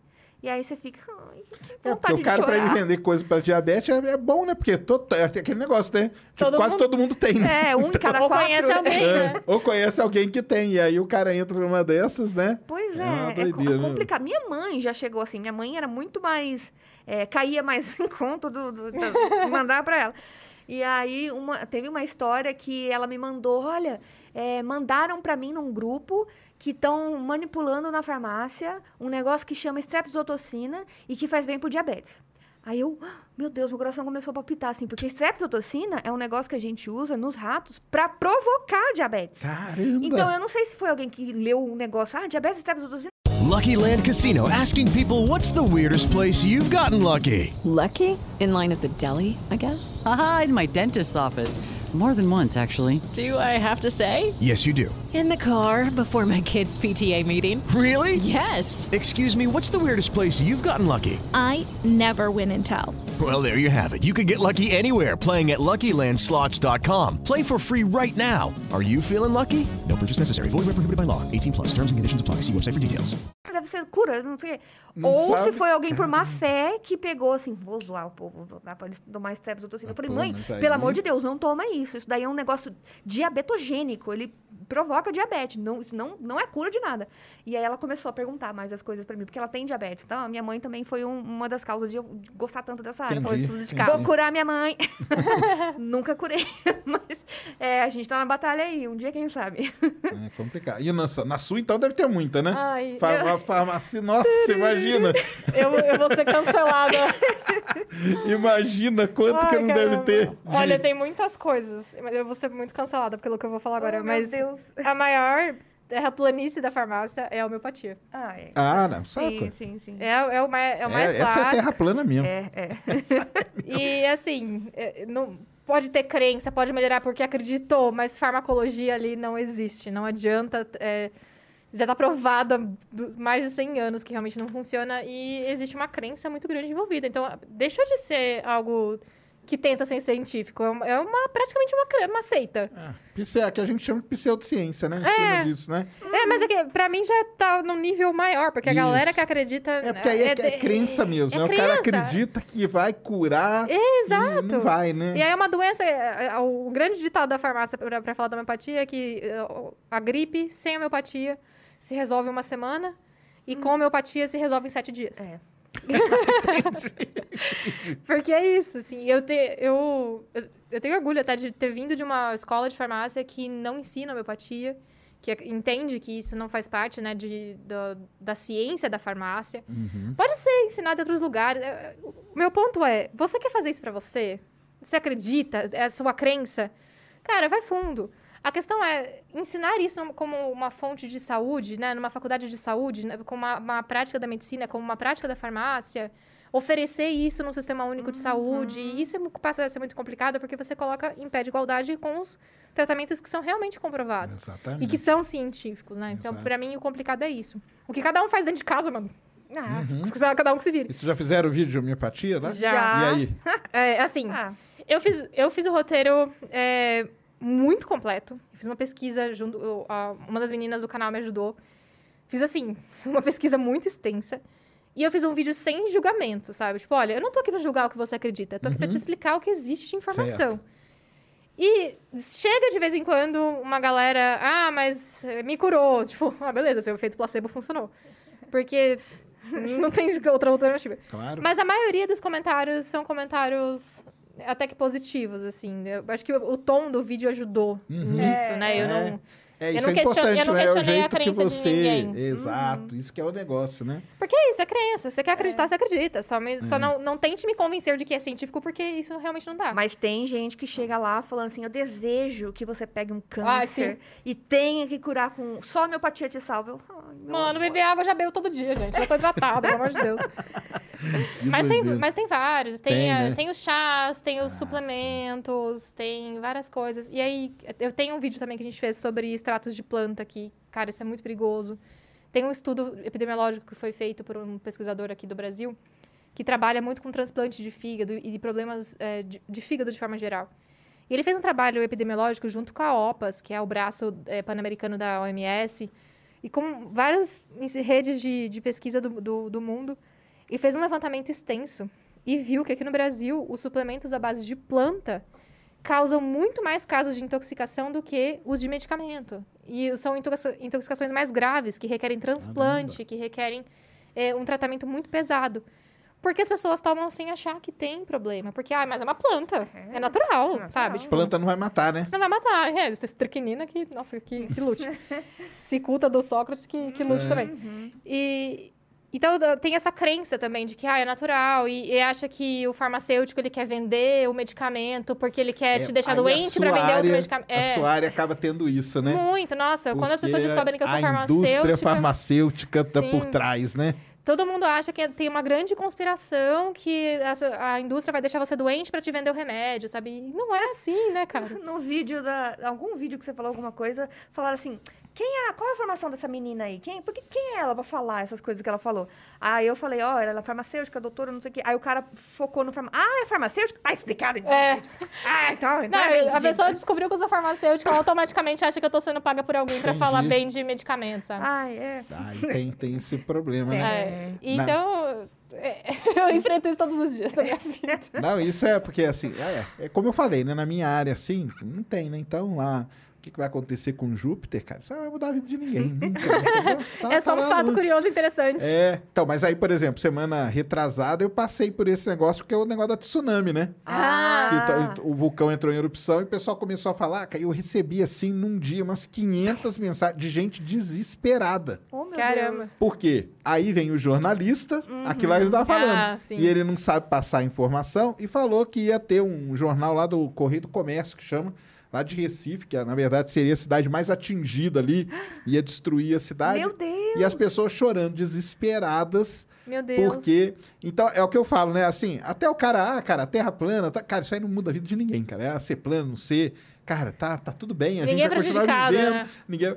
Agora, quando eles pegam esse negócio aí, né, e, e causam desespero, causam Sim. desespero, entendeu? Aí eu tive que fazer vídeos, porque, ah, pessoal, não vai ter tsunami nenhum, pode ficar tranquilo, tal, não sei o quê, entendeu?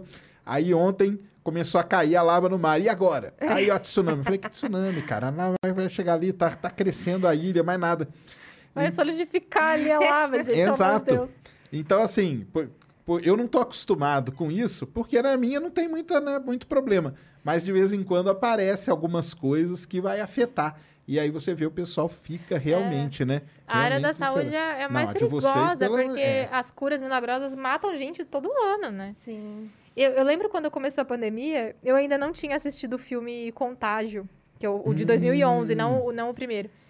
E aí, quando eu assisti, eu fiquei, eu fiquei tão chocada, porque era, era um retrato, assim, muito perfeito de tudo. Ah, mas aí todos os filmes, você vê que é sempre o cientista no começo avisando e se, né? É, sendo exato. E você não tem, você não tem, não, cara. Todos eles, pode pegar todos. E, e o legal daquele filme é que surgiu um charlatão. Então, é exatamente isso que me deixa chocada, porque surgiu o charlatão. O charlatão criou uma, uma conspiração sobre a doença, Ganhou dinheiro. ganhou dinheiro, vendeu a cura. E, tipo, assim, surreal, surreal. Eu, nossa, isso é exatamente isso. Parece que é roteiro, né? É, Parece que a gente vive É, num roteiro parece que a gente tá num roteiro. Meu Deus. E- Mas sabe o que eu acho que uma das razões é, de surgir tanta pseudociência na área da saúde é justamente porque as pessoas não compreendem. E é aí É. que é mais importante ter a É. comunicação, né? Exato. Aí então, é é se você não importante. entende, por exemplo, como funciona o diabetes e como a gente controla o diabetes, você vai acreditar em qualquer coisa que chegar para te, e te disser, olha, a água de berinjela vai baixar seu diabetes. A pessoa Porque você não sabe como boa, né? funciona, exato. E, e, ah, sabe, sabe, e geralmente vem de uma pessoa conhecida, né? Não, se, se a fulana falou, a fulana é. É. minha amiga, entendeu? A fulana, minha amiga, não vai me falar coisa que vai me machucar.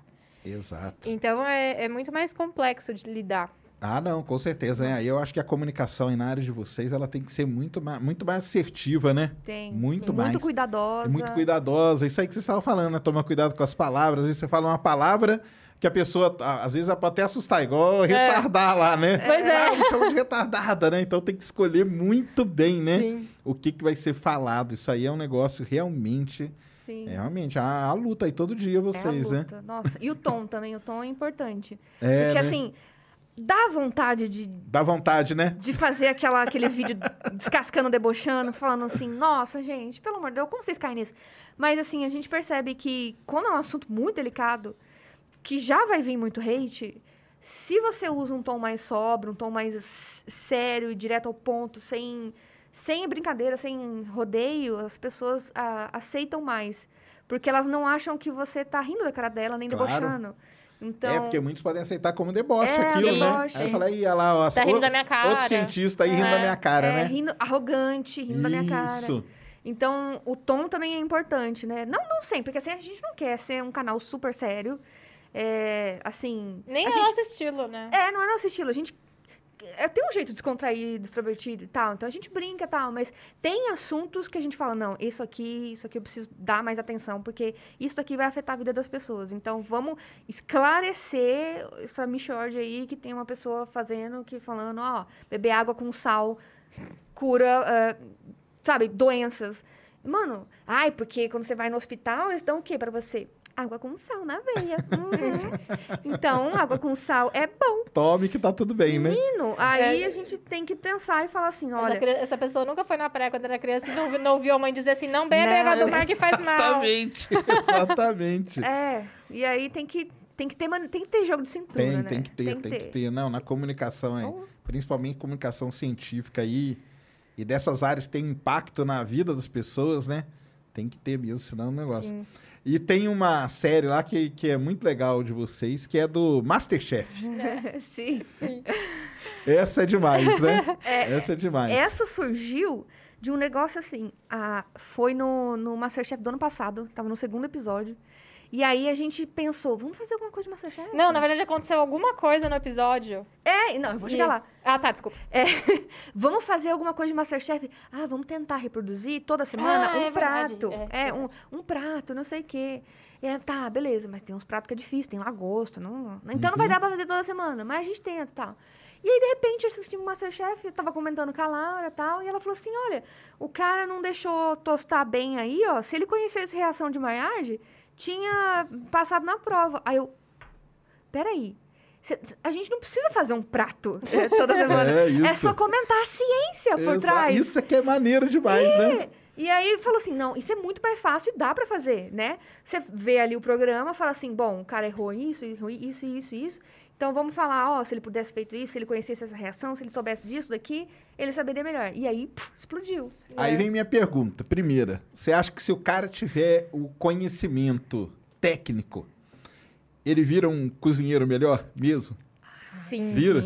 Sim. É? Sim, eu, eu, tenho, eu tenho argumentos. Ah, é? É, só pra contextualizar, por que, que a gente começou a falar de comida? Uhum. Tipo, antes de. é, quando eu tava prestando vestibular, eu fiquei levemente na dúvida se eu seria cientista mesmo ou se eu faria gastronomia. Foi uma dúvida real da minha vida. Ah, não, dá pra ver que você manja de cozinhar pra caramba. Então eu, eu sempre gostei muito e eu assisto muito programa de culinária, então Uhum. eu aprendi muita coisa vendo os programas e tal. Tenho muito livro.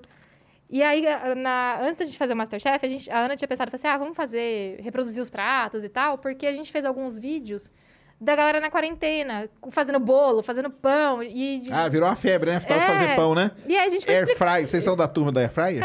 Não, eu não tenho air fryer, eu. Eu tenho. É, você é da, turma, da da, hora, tu- da turma da. Air fryer.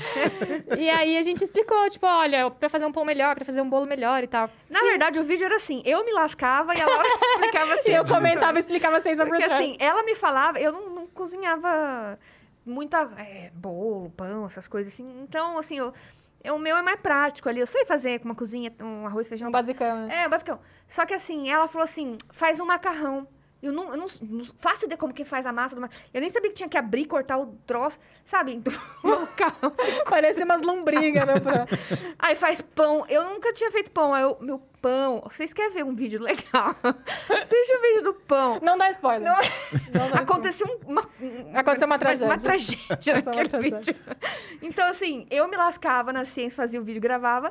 Ela reagia, ia pausando e comentando. E aí, no final, dava mais uma, um plus científico ali. Ó, tá, resumão. Ó, o fermento faz isso, não sei o quê. As- a- a- o que, o que, qual a química ali da, da, da cozinha. Então, porque isso que eu ia falar, teve uma vez no Masterchef, teve um químico, né? Ele se deu bem, aquele cara, acabou que eu nem lembro. Ixi, Não me lembro. Lembra que tinha um cara que era químico, que ele- aí até os, o pessoal lá falava assim: ah, você vai se dar super bem, cara. Porque você é Nossa, químico, não você vai saber como misturar e tal. eu confesso que eu não sei. lembro. Mas aí, tipo, a gente- esse é o contexto, né? De onde surgiu Uhum. toda essa ideia do Masterchef. E aí eu digo, que, eh, respondendo a sua pergunta, quando você é só um reprodutor de receitas, se a receita foge do seu controle, você não sabe o que fazer. Uhum. Mas se você conhece o porquê de cada ingrediente na receita, é porque daquela ordem na receita, é porque daquele tempo na receita, quando surge o imprevisto, você consegue se se virar. Então, ah, nossa, o bo- a massa do pão não tá crescendo. Será que o fermento morreu? Taca mais fermento. Ah, nossa, o, o bolo tá tostando muito por fora, a temperatura tá muito alta, a reação de Maillard tá muito acelerada, vamos reduzir. Então, tem várias coisas que, quando você conhece a química da- das reações por trás, você consegue ser um cozinheiro melhor porque você lida com imprevistos melhor e você consegue criar coisas sem precisar ficar preso à receita. Entendi. Então você. é, Ah, eu, eu entendo, por exemplo, pensando no bolo. É, se eu sei que o a função do açúcar no bolo não é adoçar, é dar estrutura, é dar umidade, é dar textura, é dar cor pro bolo, eu entendo por que, que meu bolo que eu não fiz com açúcar deu errado. E aí eu Certo. entendo que na próxima vez que eu for fazer esse bolo, eu vou ter que colocar pelo menos alguma quantidade de açúcar. Né? Sem se preocupar em ele ficar doce demais Exato, então é tudo. Ah, ou então, putz, não tenho ovo em casa. Consigo fazer um bolo sem ovo? Consigo, porque eu sei qual é a função do ovo e eu sei o que eu tenho que fazer quando eu não tenho ovo. Entendi. Então, você conhecendo todas as, as funções ali da, dos Uhum. ingredientes te ajuda a cozinhar melhor. Te ajuda, né? É, então, porque eu ia até fazer um negócio aqui do, do, tipo, do advogado do diabo. Quando o pessoal toca é, músico, por exemplo, né? Tem uma crítica muito grande quando o cara é muito técnico. É. Entendeu? Ah, porque o cara é muito técnico e tal, ele não tem lá um jogo de cintura, não sei o quê. E na cozinha, se o cara for assim, não, eu vou fazer aqui tudo na técnica, tudo bonitinho, porque eu sei. Será que não perde um pouco desse improviso? Ou dá pra improvisar mesmo sabendo das reações e tudo, igual, Eu igual acho que você se falou? souber das reações, Vai dá pra improvisar melhor, né? É. Ah, Porque se você é técnico, mas técnico do ponto de vista de técnicas culinárias em si, sabe? Ah, Uhum. cor- o corte, o tempo, não sei o quê, e foge do seu controle, talvez você não saiba ah, lidar com isso. Mas, por exemplo, é, minha carne tá demorando pra dourar. Mas eu sei que se eu deixar mais tempo na frigideira, vai passar do ponto. Eu posso adicionar bicarbonato. Bicarbonato vai acelerar a reação de, de Maillard, e isso vai deixar a dourada mais rápido e não vai passar do ponto. Entendi. Então, é, esses tipos de, de insight te traz com a química de alimentos. E, inclusive, esse é um outro livro que eu gostaria de Ah, escrever. Esse aí- Esse aí vai ser demais, hein? Esse vai ser demais. já, já, tá, já tá nos planos ali. Mas, pra- você, mas você chegou a trabalhar com isso? Não, né? Foi- Não, Virou eu- um hobby. Virou um hobby, eu- porque eu comecei assim, eu prestei, fa- decidi fazer farmácia mesmo. Eu ainda combinei com a minha mãe, eu falei, eu não- porque a primeira vez que eu prestei vestibular eu não passei. Aí eu falei, mãe, é, o ano que vem, se eu não passar na fa- faculdade de farmácia, então eu vou fazer gastronomia. E a gente tinha esse acordo. Aí eu passei na faculdade de farmácia. Entendi. Mas eu continuei cozinhando. Durante a faculdade eu fiz ovo de Páscoa pra galera da faculdade. Ai, que legal. Eu, eu fazia muitas comidas pro, pro namorado que eu tinha na época. E eu tinha muitos livros de culinária, assistia muitos programas. Até hoje, tipo, Mas faço aí você ainda não coisas. tinha o conhecimento químico do negócio. Ainda não tinha. Eu aprendi muita coisa na faculdade, porque na, na área de farmácia a gente também atua na ciência de alimentos. Então, Isso. existe farmacêutico da área de alimentos, que atua em indústrias alimentícias. Então, eu tenho toda uma, uma gama de disciplinas dessa área. Então, eu aprendi muita coisa na faculdade, do que eu sei. E o resto eu fui pegando de, de, de curiosa mesmo, de, de aprender a partir da, do que eu conhecia, do que eu queria fazer. Não, eu quero testar. Puta, mas eu, eu sou o tipo de pessoa que assim, puta, essa receita parece difícil, vou tentar fazer. então eu fiz macarrão, que é um doce francês super delicado, sei. super difícil de fazer, e eu consegui fazer. A segunda tentativa ficou pior do que a primeira, a primeira ficou linda. A segunda tentativa não deu tão certo, mas o gosto tava bom. Que é o que importa. Então, assim, eu sou, eu sou essa pessoa. Eu gosto de cozinhar. Cozinhar, pra mim, é, é... O Bruno às vezes fala, meu- o Bruno é meu marido. Nossa, mas você tá falando que tá cansada, você vai cozinhar? Meu, pra mim é tipo meditação aqui, sabe? Porque eu Terapia, tô. né? É, eu tô prestando atenção só na, na comida. E aí eu tô fazendo as coisas aqui, então. Eu Ah, curto não, muito. legal. O pão mais gostoso que eu comia na minha vida era do pessoal da engenharia de alimentos, lá da. Unicamp. Olha lá, tá vendo? O pão mais gostoso, não tinha padaria nenhuma, vendia só lá dentro, o pessoal da engenharia de alimentos, todo dia Poxa vendia. vida. Porque eu acho que é isso, né? É, Eles sabem é ali como, como. Não, isso aí é legal demais. E, e vai bem a série de vocês lá, né? Do Masterchef. Sim, Vai. o pessoal curte bastante. O povo gosta bastante. E a- até a Ana aprendeu a cozinhar várias Aprendeu, Ana? coisas. É, agora, agora eu tô, tô aí. agora eu faço macarrão, eu tenho até máquina. É, ela tem máquina de fazer macarrão é? agora. Evoluir, gente. Fez guiosa. Guiosa eu nunca fiz, ela já fez. Gente, agora tã, Não tem mais desafio culinário que eu não consigo. Mas e, e- e como que você, que sabe da química e tal, vê o pessoal da Air Fryer? Então, eu tenho um vídeo de air fryer, né? E, e, na e aí, gente, caso vocês não saibam, a air fryer é um mini, mini forno. É só isso. Básico, né? é só um mini forno. E eu já fazia todas as coisas da air fryer no forno de casa convencional. É só um Faz forninho. normal, né? É só um forninho elétrico, né? Eu acho que minha mãe tem air fryer. E pra ela é muito prático, porque mora só ela e meu irmão, então eles cozinham tudo lá. Ah, quero esquentar um rolê, 10 minutinhos na air Mas fryer. aí não tem aquele lance da Air Fryer que é assim, é, porque ela é sem, sem óleo, né? Aham. Mas aí não fica mais gostoso quando você põe ali umas É, gotinhas eu gosto de... de, de coisas aí, com como que azeite. fica? E aí? É, eu, eu, vou ser- eu vou confessar que eu sou meio old fashion, assim. Eu sou conservadora nesse sentido. que eu gosto de assar meus legumes com azeite no forno, sabe? minha, ba- minha mandioca com azeite no forno, Fica bom. batata. Eu gosto do azeite. Mas aí não quebra o lance da Air Fryer, só deixa ela mais prática mesmo. São mais práticos. Eu acho que a air fryer tem utilidades muito interessantes. Mas, pra mim, eu, eu não, não adquiri uma air fryer. E não pretendo também. Porque antigamente tinha o George Foreman, lembra do George Foreman? Sim. Que nada mais é que ele era inclinado, né? Exato. E aí É. o óleo todo escorria, né? Exato. Então, pro, aí o cara pensava que tava era sem, né? saudável. Que era saudável, porque o óleo todo escorreu. Então, e em vez de ficar no fundo da frigideira, só tinha escorrido. Exatamente. Quer dizer, não tinha segredo nenhum. Não. Né? O segredo era ficar inclinadinho, Exatamente. né? Então, é uns negócios, cara. É, sempre tem o marketing, né? Sempre Tem que um ter, tem que ter, tem que marketing, É importantíssimo, é importantíssimo. Não, muito legal. Não, George Foreman minha mãe tem, mas o... Minha Tem? mãe tem também. Minha mãe tem também. Minha mãe tem, minha mãe tem air fryer, minha mãe tem George Foreman. Eu, eu tenho grande E eu não tenho também. nenhum. Eu não tenho George Foreman, porque assim, o pesquisador não ganha 50 mil. Não ganha esse cara. E eu quero saber quem que esse cara que falou ganha 50 mil. Gente, alguém tá com os nossos 50 mil. Tá. É, é Desse um- mês. É, não, E dos outros meses todos. todos os meus. Eu quero, eu exijo que caia meus 50 mil atrasado. Mas eu não tenho George Foreman. Mas eu tenho uma Não, mas hoje ele custa baratinho. Ah, não, hoje ele já pega, mas foi uma época que ele era moda, Teve né? uma hora que ele era moda que ele custava bem caro. Não é baratinho, o dólar tá alto, não é baratinho, não. Não é baratinho. Não, mas tem marca nacional, né? Então, eu tenho uma, gre- uma grelha, que não é ao George Foreman. Ah, tá, tá, tá. eu entendi. tenho, que eu inclusive copiei da sua mãe. Ah, é verdade. Eu fui na casa dela lá em Araraquara. Ela fez um pãozinho assim. Eu falei assim: Nossa, que bonitinho, eu vou comprar um desse pra É verdade. É aquele lá, o George Foreman dela. Ah lá. É aquele lá. Eu comprei um, um que não é a, a- a genérico. marca. É um É genérico, gente. Que é ainda O não é... importante é esquentar o pão. O imp- o Importante, é, é importante é isso, né? Pois Então, é. Mas não, é. isso aí é legal demais. Esse negócio do Masterchef aí eu, eu vejo lá e acho muito interessante. Veja, aí é, quando, acabar os vídeos, quando acabar o Masterchef, a gente vai voltar pros desafios culinários aí. Vamos ver. Vamos ver. Masterchef nunca chamou vocês, não? Ai, nunca chamou, podia, né, Pô, gente? podia Ai, que chamar lá algum Vamos fazer dia, né? Pra ir lá passar. Pra um- comentar. Pra comentar lá, ó. Como é? Chama. Já acabou? Como que tá essa temporada? Não tô... Já acabou as gravações. as É. gravações É? Mas a temporada não terminou Tá de passar ainda. Ah, Mas a gente tá. já combinou. Ano que vem ela vai se inscrever. É. É, por que Ele- você nunca se inscreveu? Vai Então, se esse ano eu até ia me inscrever. Só que aí, quando eu tava prestes a fazer a inscrição, a Paola saiu. Hum. E aí eu fiquei com medo de me inscrever e ia entrar uma chefe que muito chata, ou que, que eu não gostasse. Eu amava a Paola. A Paola eu acho uma mulher maravilhosa. E aí eu falei assim, ah, gente, eu vou deixar pro ano que vem, até a gente saber quem é, né? Uhum. Aí entrou a Helena Riso e eu me arrependi de não ter escrito, Caramba. porque eu ah, ah, sou apaixonada por ela, ela é maravilhosa. E aí, o ano que vem, a gente já combinou que eles Vamos vão fazer toda uma forçar. campanha. Vamos. Nota a gente, Masterchef. A Laura quem lá.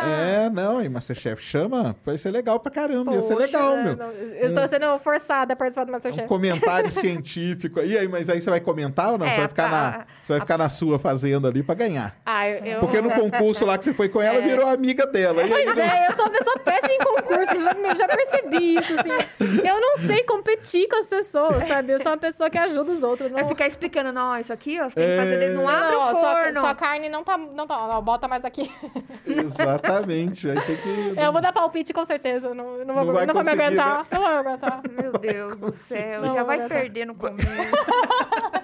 Vai ser eliminada, né? Vai, vai ensinar as coisas pros outros, o outro vai fazer. Ah, meu pai. Ah, mas ia ser legal mesmo, se ele chamasse né, um comentário científico, assim, É. de ligado, né? Seria, seria legal. Nossa, seria notem legal. a gente que a gente tá É, aqui, ó. não, é muito legal mesmo. É um jeito de. E é um jeito de divulgar, né? É um jeito de fazer Sim, com divulgação, certeza. né? Eu falo muito de química, eu falo muito de história também. Eu, eu amo história da ciência. Tipo, amo mesmo. Tem vários livros de história da ciência.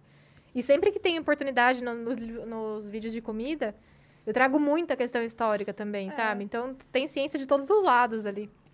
Ah, não, tem, né? Tem sim. E, e- e é outra coisa que toca a pessoa, né? Comida, né? Pois todo é, mundo todo come. mundo come, exatamente. Todo mundo Todo come. mundo come. E aí eu peço receita para as pessoas. Falo, ah, comenta que receita que você mais gosta e tal. Já E aprendi tem um aceite legal. E aí, Tem. esse- aí esses vídeos aí já não tem muito hate, muito nada. Aí- Ah, não, é muito difícil. Não. Tem um ou outro, assim, às vezes, por- porque, por exemplo, os, os vídeos são pautados no episódio, né? Então, Certo. o tema do episódio eu falo no vídeo. Então, se o episódio for sobre carnes, eu tenho que falar da ciência do cozimento das carnes e tal, do, do- dos cortes.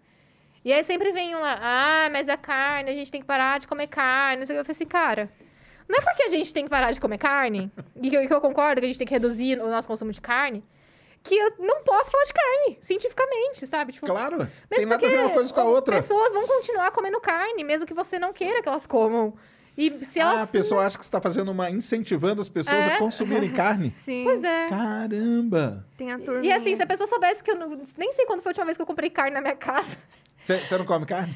É muito difícil, assim. Eu como muito pouca carne, muito pouca mesmo. Eu gosto muito da, da comida vegetariana. Eu, eu, eu falo que eu sou flexitariana. eu, eu como vegetariana a maior parte dos dias.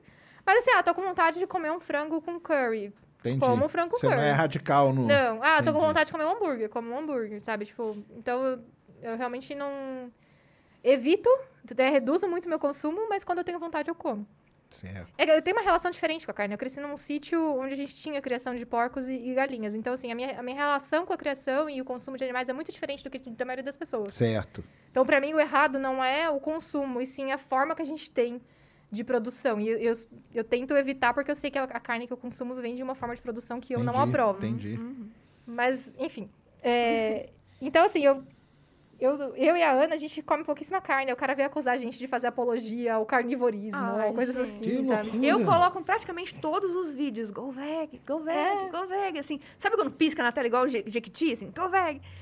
eu deixo as pistazinhas. Mas você assim. também não come. Ah, eu. É, quase nunca. A Ana também. come menos que eu, até. É, menos que. Entendi. Quase nunca. Mas, ai, estamos incentivando o negócio. A gente tá falando do tema do episódio. Do tema. Claro, não tem nada a ver, Não, né? e, Não, e outra, tem é, quando você ensina as pessoas, vamos supor, pessoas vão querer comer carne, independente da gente falar sobre isso ou não. E se você ensina essa pessoa a fazer melhor essa carne, ela evita desperdício de alimentos. Então, assim, Que é já- bom o, pra todo o mundo, bicho, né? o bicho já morreu. Uhum. E aí, se você pelo menos faz direito à carne, você evita que ele tenha morrido em vão. Exato. Então, eu acho que é, é, não dá pra gente ser radical, sabe? Não é porque eu não como Uhum. que outras pessoas não podem comer. Então, já falei de pimentão e eu não suporto pimentão. Aí não apareceu ninguém falando, Aí né? ninguém apareceu falando. Já falei de várias coisas que eu não como, mas que, mano, eu tô falando da ciência do rolê, sabe? Claro. E uma outra coisa que vocês tocam bastante é o tal do regime intermitente, Ai, né? meu Deus do céu. Aí esse, esse é a Ana, não tem nada a ver com isso. Deus. Você quer ser Agora tá quem vai ser pronto, cancelado é você. tá pronto pro hate? Tá pronto pra ser cancelado? Porque acho que até agora tava indo bem. Agora É, vai deslanchar. aqui. Agora, agora, agora é cancelado? Né? Que história porque, que é? assim, Porque eu falo a verdade, sim, é, né? Só de olhar pra mim, você tá ligada que eu não sei o que é. Olha, toda vez que eu falo assim, o, o meu doutorado, ele foi sobre jejum intermitente. Ah, é? É, aí as pessoas, eu quando eu vou falar assim, olha, gente, isso aqui é minha tese de doutorado, e tal, eu, isso são os dados que eu achei, quatro anos de pesquisa, aí as pessoas vêm e falam assim, mas você precisa fazer jejum intermitente. Falo, Meu amigo, eu não sabia que precisava assim ter um IMC certo para fazer Pra pesquisa pesquisar, né? científica. É. É. Acontece muito isso lá, mas é como- Primeiro, o que que é? O que que Vamos é? explicar pro pessoal, pra quem nunca ouviu Tá, falar vamos nisso. lá. Intermi- Quando eu falo que é in- alguma coisa é intermitente, quer dizer que uma, co- uma coisa começa e para, começa e para. Então, ela é intermitente, né? Então, quando eu falo que um jejum é intermitente, então quer dizer que eu faço um jejum e paro, faço um jejum e paro. E aí, só de você ver essa explicação, você pensa, pô, tem vários jeitos de fazer isso. Então, eu posso fazer, é, pegando numa semana, né? Fazer jejum, dois, dois ciclos de jejum não consecutivos. Então, ah, sei lá, terça, sexta-feira, fica sem comer. Pode Vai ficar sem comer o dia inteiro. ah, tem vários protocolos. Ah, tem tá. 16, 18, 20 horas, 24, Essa é a 36. do rolê. tem muitos protocolos. Por isso que tem tanto estudo que aparentemente é divergente, porque Saquei. é muito protocolo, é modelo animal, modelo humano, é em é longo prazo, curto prazo, enfim. Aí tem o outro que é, você pode fazer dia sim, dia não. Então faz jejum um dia, o outro não, não sei o quê. E tem o jejum é, diário, Uhum. que é, não é que a pessoa não, não come todo dia, mas assim, ela Horas, né? horas. Então, é uma janela de alimentação ou a janela de jejum. Então, eu posso faz- escolher fazer a janela de alimentação, o período que eu vou comer, sei lá, 8 horas, 4 horas. Vou comer de manhã.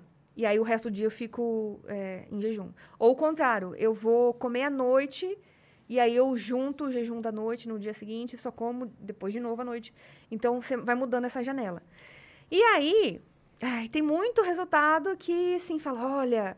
uma- a, a- dica é, sempre a mesma dica, fuja de quem vende protocolos, que fala que é a panaceia, que fala que é a, cura todas as doenças, que fala que vai mudar a sua vida.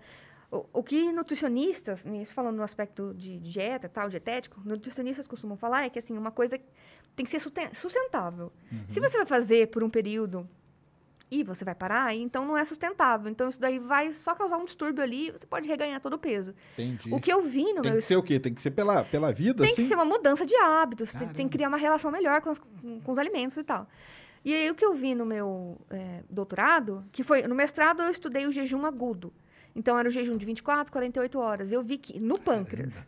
E aí eu vi que isso causava algumas alterações no pâncreas. Certo. E aí, é, a ideia do, do doutorado foi falar, bom, tá surgindo, tava em 2014, tava surgindo a, a tava grande a, a moda do, vamos fazer jejum intermitente, todo mundo falando jejum intermitente. E aí, minha co-orientadora na época, ela viu uma palestra da minha supervisora atual. então, ela estava falando do, do jejum intermitente, de um paper que ela tinha recém-publicado. E ela falou assim, ó, é jejum, então você não queria continuar trabalhando com jejum? Vamos fazer isso aí de uma forma intermitente e tal. Então, eu apliquei o jejum lá nos animais, então trabalhei com modelo animal. Todo mundo critica, olha, mas é rato, não é humano, é rato, não é humano. Mas é, é o que eu sempre digo, rato é uma ferramenta muito importante pra gente... Claro. é, é, rato não, né? Só, o modelo animal é uma ferramenta muito importante pra gente estudar coisas que a gente não poderia em humanos. Não, lógico. Não posso pegar, não posso estar pegando pâncreas de uma Mary redeemed a $50,000 cash prize playing Chumba Casino this I year. was only playing for fun, so winning this was a dream come true. Chumba Casino is America's number one social casino experience. It's serious fun. With over 80 casino style games to choose from, you too could win life changing amounts of cash. Be like Mary. Log on to chumbacasino.com and give them a whirl. That's chumbacasino.com. No purchase necessary, void or prohibited by law. 18 plus. Terms and conditions apply. See website for details. The voice in the preceding commercial was not the actual voice of a winner. pessoa. que ela E vai- ficar ali detonando e- ela, e- né? Não, e f- pegar e tirar. Ah, sim, claro. e estudar na placa, né? Porque é isso que a gente faz, né? Uhum. Então, a gente precisa do modelo animal para estudar coisas além do que pode em humano e também para saber se é uma coisa que funcionaria para ir para os próximos passos, né? Assim, a, a sequência da, da, da pesquisa científica. Então, eu trabalhei com animais. É, o que, que eu vi? Aumenta a gordura, diminui músculo. Por mais que eles comam menos, eles comem menos. Eles comem menos. E é a mesma ração. Então, é isso que eu fiquei intrigada. E aí, o plot twist, que eu acho que, inclusive, eu não falei no vídeo.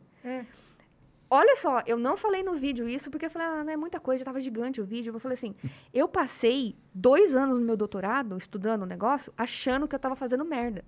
Tava fazendo coisa errada, porque tava dando uns resultados muito... Olha, tá ferrando com o rato.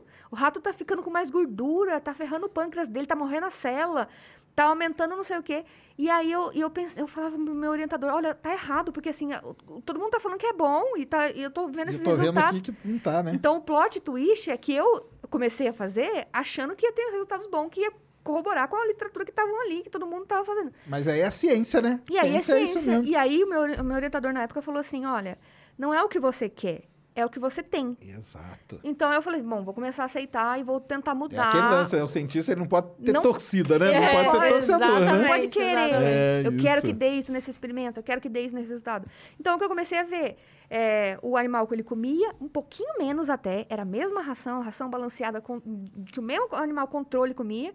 Então, a única coisa que mudava era a frequência, que era o jejum. Então, os animais, eles comiam 24 horas é, à vontade. Então, quando você dá uma comida à vontade com um rato que está com fome, que ele passou 24 horas de jejum, Isso então que, ele, é, isso que é a minha dúvida. ele come bastante. Se eu, se eu passar, tipo, sei lá, 24 horas sem comer, na hora que você for, com- for comer, você vai comer que nenhum. Não vai? Exa- exatamente. E aí? Compensa, né? A pessoa, é, ela compensa a, a falar, ah, bom, passei esse tanto tempo sem comer, então agora eu vou detonar. Então ela compensa as calorias que ela não ingeriu e ela ingere tudo de, de uma vez.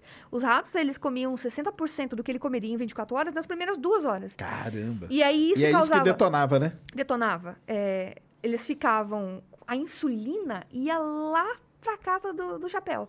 Porque, assim, isso é uma, um indício de... é, que tem uma resistência à insulina. A insulina é um hormônio super importante que precisa estar ali no nosso sangue para indicar que é, as células podem pegar a glicose. Então, comeu, foi glicose para o sangue, a insulina que é a chave, que vai abrir as células, e a, e a glicose vai entrar para ser usada como energia, para o combustível. Se é, essa glicose não entra na célula, né, ou porque a insulina não tem, ou porque não está agindo, ou ela está muito alta e não está agindo, essa glicose ali no sangue vai causar um problema, muitos problemas, que é o diabetes, é a falta de- desse controle da glicose. Então, eu vi que a insulina do rato estava lá em cima, o pâncreas estava morrendo, muita gordura, e ele comia a mesma coisa, até um pouquinho menos, né? Porque o estômago, ele aumenta desse, desse animal. Então, tudo foi errado, tudo cagado. E aí, eu publiquei lá no, no, num congresso de endocrinologia europeu, e aí veio, quando eu publiquei o, o submeti o, o, o, o resumo, porque quando você faz inscrição num, num congresso, você tem que mandar o que, que é mais ou menos ali que você vai apresentar. Então, é um resumo que você manda. E aí veio o comitê de, de imprensa do, do congresso e falou assim, ó, isso aqui é legal. Vamos fazer um, re- um press release, né? Pra, pra quando for o dia, ia soltar pros jornais. E aí fez tal, e no dia, mano, saiu no The Guardian, sabe? Aí eu falei, caralho, o povo tá mesmo interessado nesse assunto, né? Porque tá, é, tava no. no Tava no No auge. auge. E aí, meu, começou a sair, na, a- a- tanto lá, e começou a sair nas mídias aqui. Nossa, eu fiz aquele erro. Li os comentários. Ah, lê o comentário, não Meu pode ler Deus comentário. do céu! Aí eu descobri que pode. tem a- os testemunhos do jejum intermitente. Porque, assim, tem muita gente que faz e defende com unhas e dentes. Não, mas pra mim deu certo. Você tá gorda, você precisa fazer também. Sabe? Eh, Vai usando esses argumentos que falam assim, mas isso não é científico.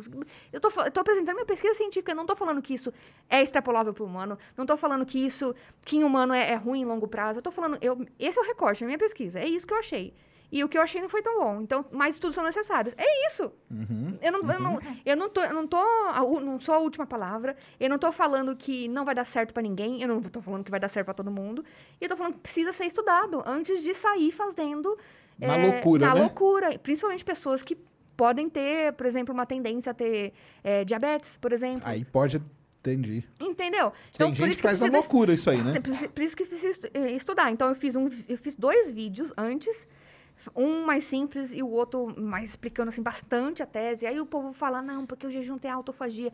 Fui lá e eu explicar o negócio da autofagia do Nobel, que não pegaram nada a ver. É um negócio que ele ganhou Falou Nobel. que é um prêmio Nobel, já era. Nossa, é. Porque assim, o cara estudou autofagia, que é um processo extremamente importante para o nosso corpo. Ele estudou isso em contexto eh, científico e as pessoas pegam aquilo, distorcem e falam assim: tá vendo? Jejum intermitente melhora a autofagia. Não é isso que ele falou. Não é Entendi. isso que ele estudou. E aí você tem que explicar isso no vídeo. E aí vai Rafinha Bastos e fala: Eu tô fazendo jejum intermitente, tá sendo bom pra mim. E eu só queria dar um plot twist aqui. que eu fiz o eu fiz, ah, seu Rafinha, eu sei que você vai ver isso, não vai ver, mas tudo bem. Ah, quem sabe, Quem mas sabe ele, se ele der um fez, corte. ele fez mesmo? Ele fez, então, ele fez um vídeo falando, tô fazendo jejum intermitente, tá sendo bom pra mim, emagreci. E aí eu fiz um vídeo rebatendo, falando assim, olha, talvez em longo prazo isso não seja interessante, porque você não vai conseguir sustentar isso daí, você pode ter diabetes no futuro. e aí, mas não com essas palavras, né? Mas eu fiz um, um vídeo falando assim, ó, tem umas consequências aí. Recentemente, ele fez um vídeo lá no Ilha do Barbados falando assim: É, menino, jejum intermitente não era tão bom assim.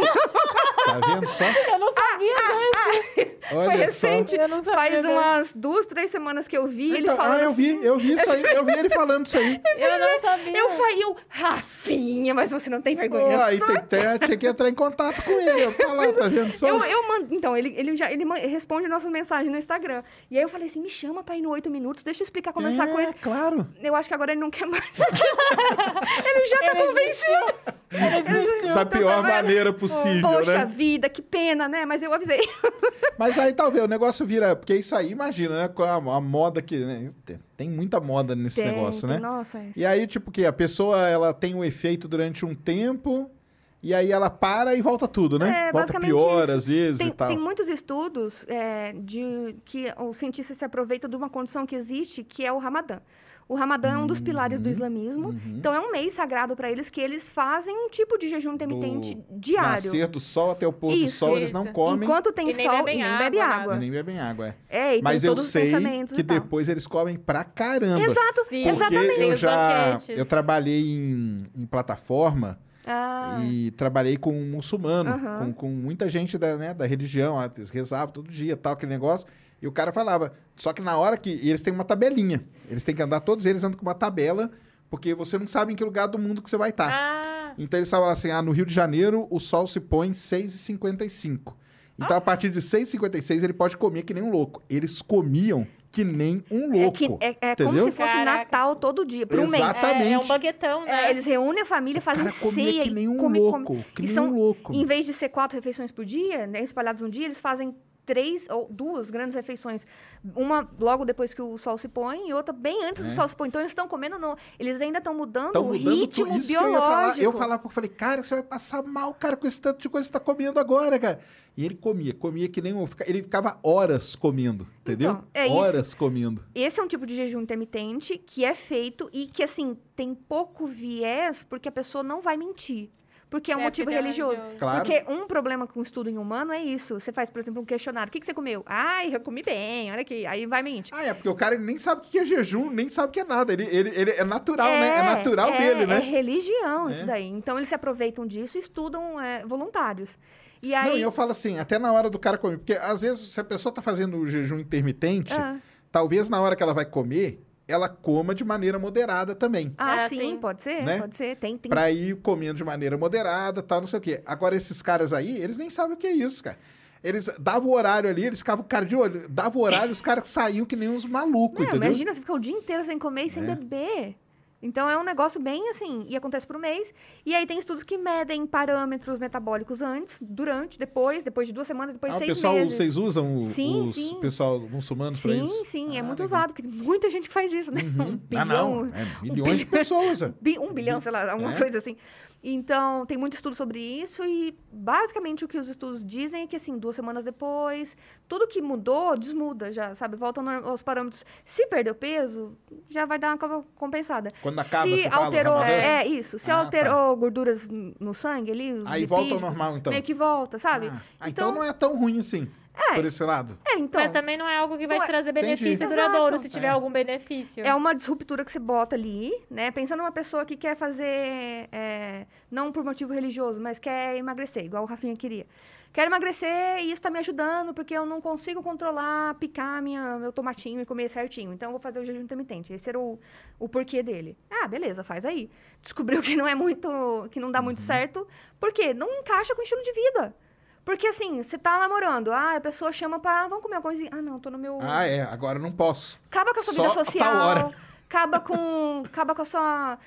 Sei lá, te deixa estressado, muda. Tem vários é, estudos mostrando Então, que mas muda aí fome, você muda tem estresse. que. Se a pessoa, por acaso, quiser fazer, ela tem que ser controlado. Eu digo, a- a- controlado não, acompanhado. Ah, Tipo, nutricionista, até psicólogo, é, sei lá. Opa, ó. Tem é, nutricionistas que falam que. Ó, tem pessoas que são muito inclinadas pelo próprio estilo de vida dela. Ah, ela sai pra trabalhar, não leva marmita, não tem fome, não quer comer. O que, que eu faço com essa pessoa? Pô, você tem Você a não vai né? entuchar comida na goela dela também. né? É, você vai. Então tem pessoas que casa com o estilo de vida. Então Talvez essas pessoas, né, se não tiver algum problema ali metabólico, né, se não tiver alguma tendência a ter alguma coisa, talvez essas sejam as pessoas. Mas uma pessoa que já não tem esse estilo de vida, e você fala assim, não, Mudar. vamos tentar o jejum intermitente Entendi. aqui que vai dar certo. Aí a pessoa vai ficar mal-humorada, vai ficar com fome, vai, vai extrapolar na hora que tiver que comer, porque já não... é eu acordo com Ah fome, lá. bicho. E meu estômago acor- acorda roncando. Você acha que eu vou fazer jejum? sem chance. Então, não é pra todo mundo. E aí as pessoas que vendem protocolos falam, nossa, melhorei minha vida, mudei, olha como eu tô top aqui. Vendem como se fosse pra todo mundo. E Uhum. como se tivesse todos os estudos do mundo que comprovam que melhora tudo. E não é bem assim. E aí é isso que eu falo. E as pessoas crucificam. E vão crucificar hoje aqui também. Eu não quero. Eu não vou ler os comentários. Eu não, vou ler os não comentários. não leia. Explicar, não. Não, a gente tá explicando, né? Tem que, é, é- é a comunicação, tem que, tem que comunicar, né? Poxa, tem. Que eu é. Não, mas é- e se você pensar assim, eu que sou uma pessoa totalmente leiga nisso, você mudar um, um estilo seu tão radicalmente assim, coisa boa não vai trazer mesmo, Sim. né? E é o que a Ana falou no começo, também não é sustentável. É, é uma coisa que, que a Ana sempre fala que eu repito pra todo mundo, que é dieta boa é que você consegue seguir. Isso. Então não adianta você querer fazer uma dieta, ah, eu vou fazer a dieta da lua e eu só como A lua. Só como quando a lua aparecer. Só quando Ou- eu aparecer. Ou, sei lá, sabe, tem, ah, eu vou fazer low carb, ah, vou fazer E, sei e o tal do low carb? É. Esse, esse aí é, é moda também? É moda. É moda também. Emagrece. Emagrece. Emagrece porque você corta várias coisas É, ali. e são que, né? calóricas. Sim, e tem um, um negócio ali de você comer carne e tal, você perde peso rápido, a pessoa adora, fala, nossa, olha isso, que tô emagrecendo secando. Mas aí Para de dá fazer. problema? É que a- assim que você para de fazer, tudo retorna, né? Tudo retorna. nada, e Da isso mesma velocidade que perdeu. Não, mas eu falo assim, durante o low carb, quando você tá naquele, naquele comendo só, né? a- o que tem que comer e tal, tem algumas alterações também? Ah, tem algo, tem pode estudos ter. aí? Tem Pode um ter. estudo que fez, um, foi um estudo populacional que avaliou que algumas pessoas que fazem Isso. low carb deixam de comer carboidrato, mas começam a comer muito mais proteína e isso está associado com gordura saturada. E essas pessoas passaram a ter um perfil de colesterol muito mais ruim do que Aí, pessoas Tem- que não faziam low carb. Tem um Aí estudo a no, pessoa no- emagrece, mas, né? Ganha É. problemas de saúde em decorrência Tem disso. um vídeo bem no começo do canal que eu fiz com a Jaque, lembra? Uhum.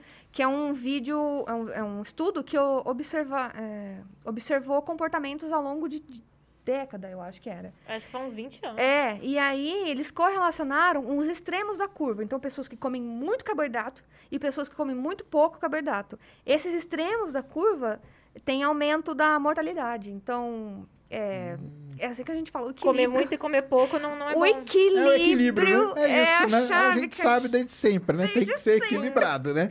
Pois é, que- então... é, o Quem povo- sou eu pra falar, viu, pessoal? Mas tem que ser equilibrado. Não, eu acho que é importante também ter, ter em mente que, além do equilíbrio, é, ah, você vai comer carboidrato, vai comer gordura, porque, gente, o corpo de- da gente, nosso corpo Precisa, precisa de né? gordura, porque a gente- nossos hormônios são feitos a partir da gordura. Vai comer proteína, vai comer vegetal, vai comer, eh, sabe, vai comer tudo. E é importante não tentar associar a ser saudável com uma comida. Tipo, ah, eu boto cúrcuma, Hum, Ah, então minha comida é saudável. o shot de curco. É, ou então associar, ah, eu como eu sou vegetariano, então eu sou mais saudável do que quem não come carne. Mas aí você vai ver vegetariano que só come batata. Então, é, não dá pra associar co- coisas isoladas como milagrosas, que aí, se você comer é, cúrcuma ou qualquer outro, tem, tem vários, né? Tem, é, tem hibisco, ou não sei o que, tipo... Cúrcuma, não sei nem o que é, o que que é isso. Cúrcuma é o açafrão da terra. É. É o açafrão da terra. Tem um tal de leite dourado que se faz com cúrcuma. O povo que, toma que isso. toma Que isso. isso? Eu vi a blogueira, você viu a blogueira? Mas isso aí faz o quê? Far- Faria o quê? Shot de imunidade. É pra melhorar a imunidade, diminuir a inflamação, mas... Shot de imunidade. Vamos ser cancelados. É, já, já sai daqui cancelado.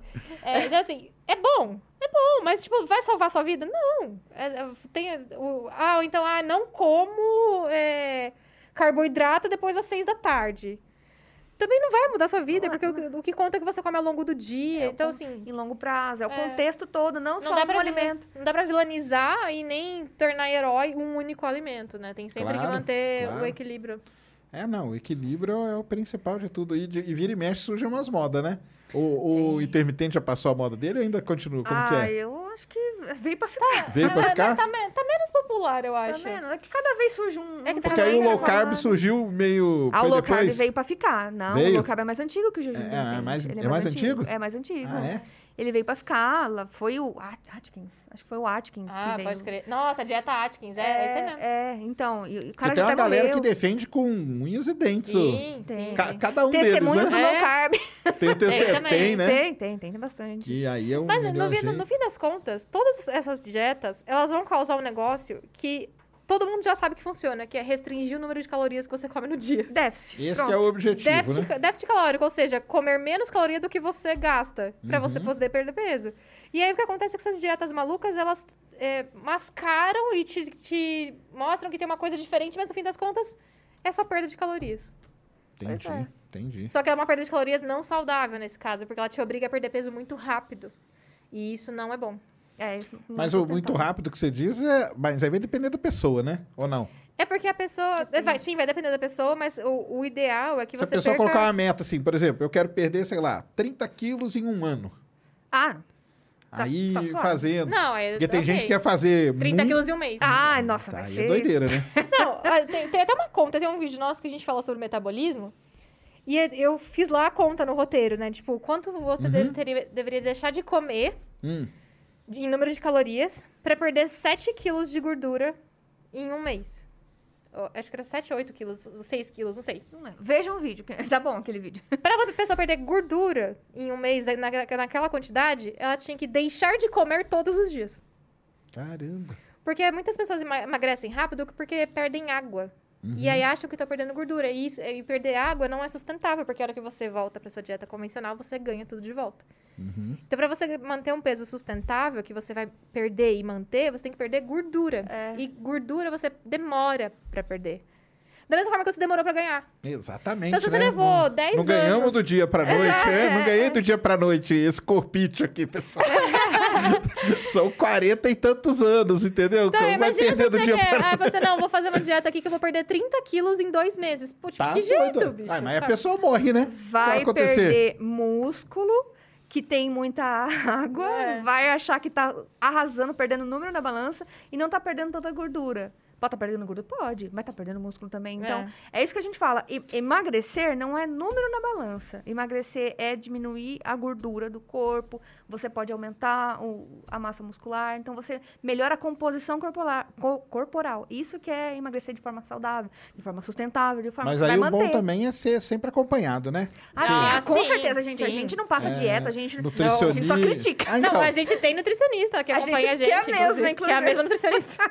nutricionista, que é endocrinologista, né? É, mas você tem é, que ter essas pessoas coisas, né? profissionais que vão te orientar. Fazer, aí tem que fazer exercício junto também, né? Não Sim, adianta só não parar de adianta, comer, né? não tem adianta. que tem que estar fazendo exercício para poder. Tem que aumentar seu gasto de calorias, senão... Aham.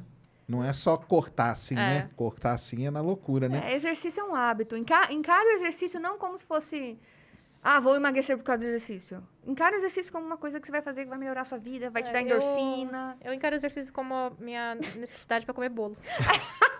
Olha, É, tá então, fazendo porque aí você jeito- cozinha, e aí como que Eu faz? né? odeio fazer exercício. É sério, eu odeio fazer atividade Poxa física. vida. A única atividade física que eu gostei de fazer na minha vida inteira foi luta. Eu lutava Muay Thai. Ó, Só que aí eu me lesionei e aí eu fiquei com medo Eita. de voltar a lesionar de novo, porque foi um horrível tudo que aconteceu.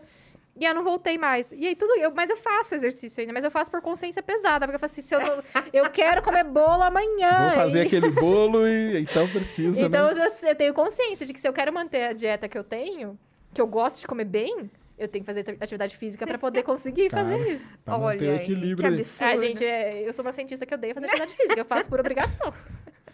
E aí na, na- Eu também. Aí eu nem faço. né? e na, aí nesse negócio de regime, aí tem vários terraplanismos também, né? Uh! Aí é o que tem, né? Ah, é o que tem, né? Nossa, tem muita coisa. É o que a galera Nossa. cai matando, né? Água com limão emagrece. Água- é, chá pra cagar. Ah, é? Tem isso, é? Porque a pessoa tá perdendo número na balança porque ela tá desidratada e tá indo no banheiro. Mas a pessoa, ai, tô emagrecendo.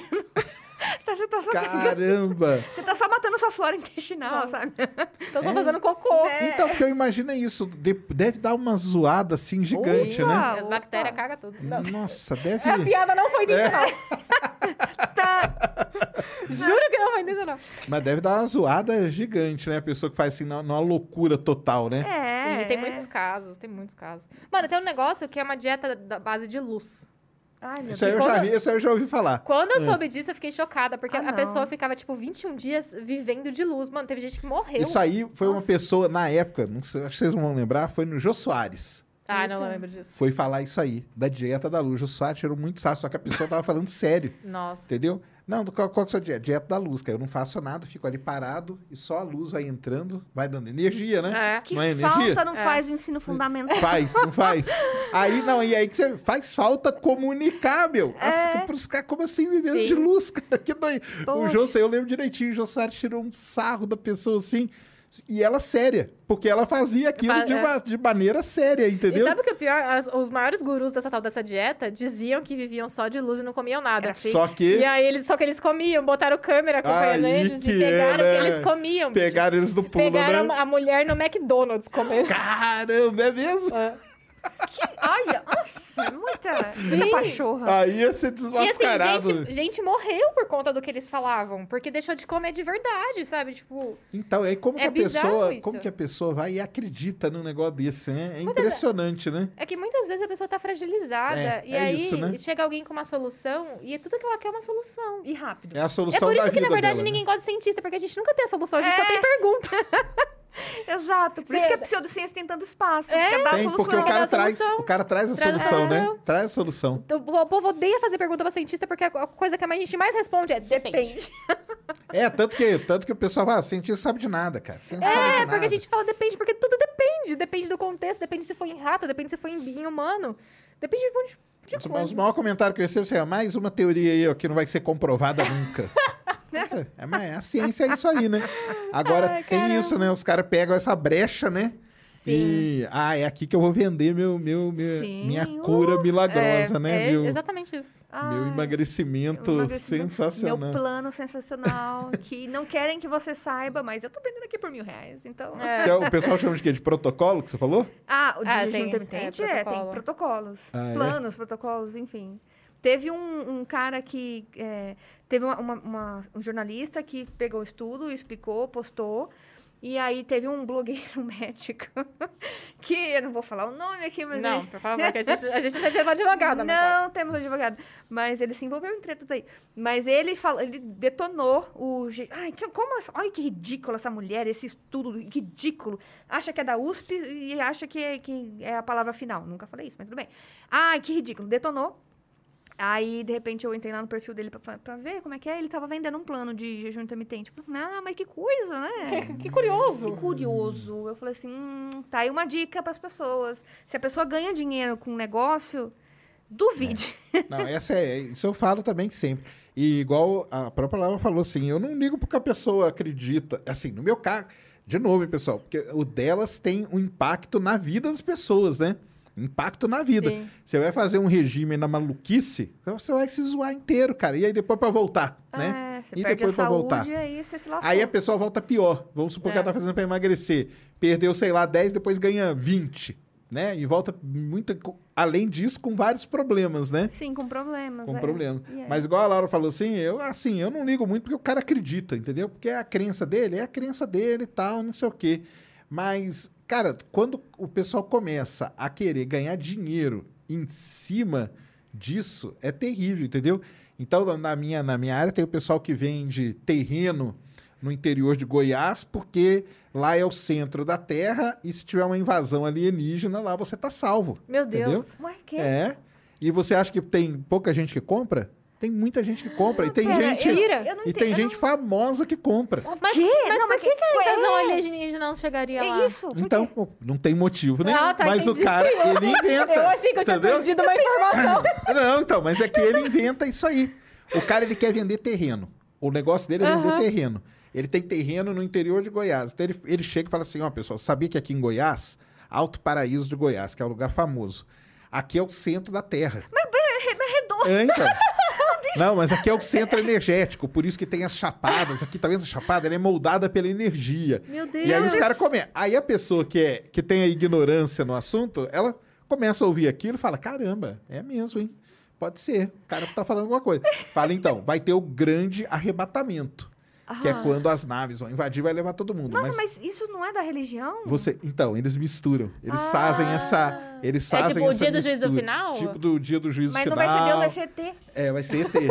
o ET vai chegar aqui e vai levar todo mundo. Só que você quer ficar salvo?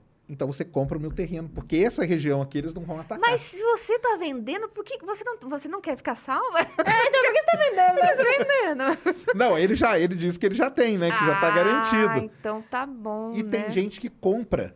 E tem gente que não é que compra, não. Tem gente que vende casa, que vende carro, que entrega tudo Deus. comprar. E numa dessas tem um tal do Nibiru na, na, na- na astronomia, né? Que é um, Ah. um objeto que vai entrar pelo sistema solar, vai bater na Terra. E uns caras falam isso aí. Então, o desse outro, esse do Nibiru não era em Goiás, era no Mato Grosso. Meu Deus. Meu Se você Deus. estiver no Mato Grosso, você tá salvo. Porque ali tem uma região. Ah, sabe, sabe o, Panta- o Pantanal? Então, ah, não é à toa que tem o Pantanal ali, você não sabia?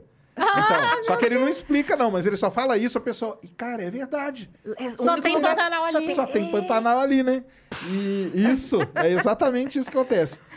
E, e nesse cara do Nibiru, eu cheguei a entrar num grupo. Me colocaram num grupo e eu vi a pessoa. Então ele pedia tipo 50 mil. E as pessoas dando dinheiro pro cara. Caraca. Na hora que eu via que a pessoa ia dar dinheiro pro cara, eu chamava a pessoa pra conversar. Meu Deus. Entendeu? Aham. Falava, olha só, cara, isso aí não existe, negócio de Nibiru não existe, isso é, é mentira.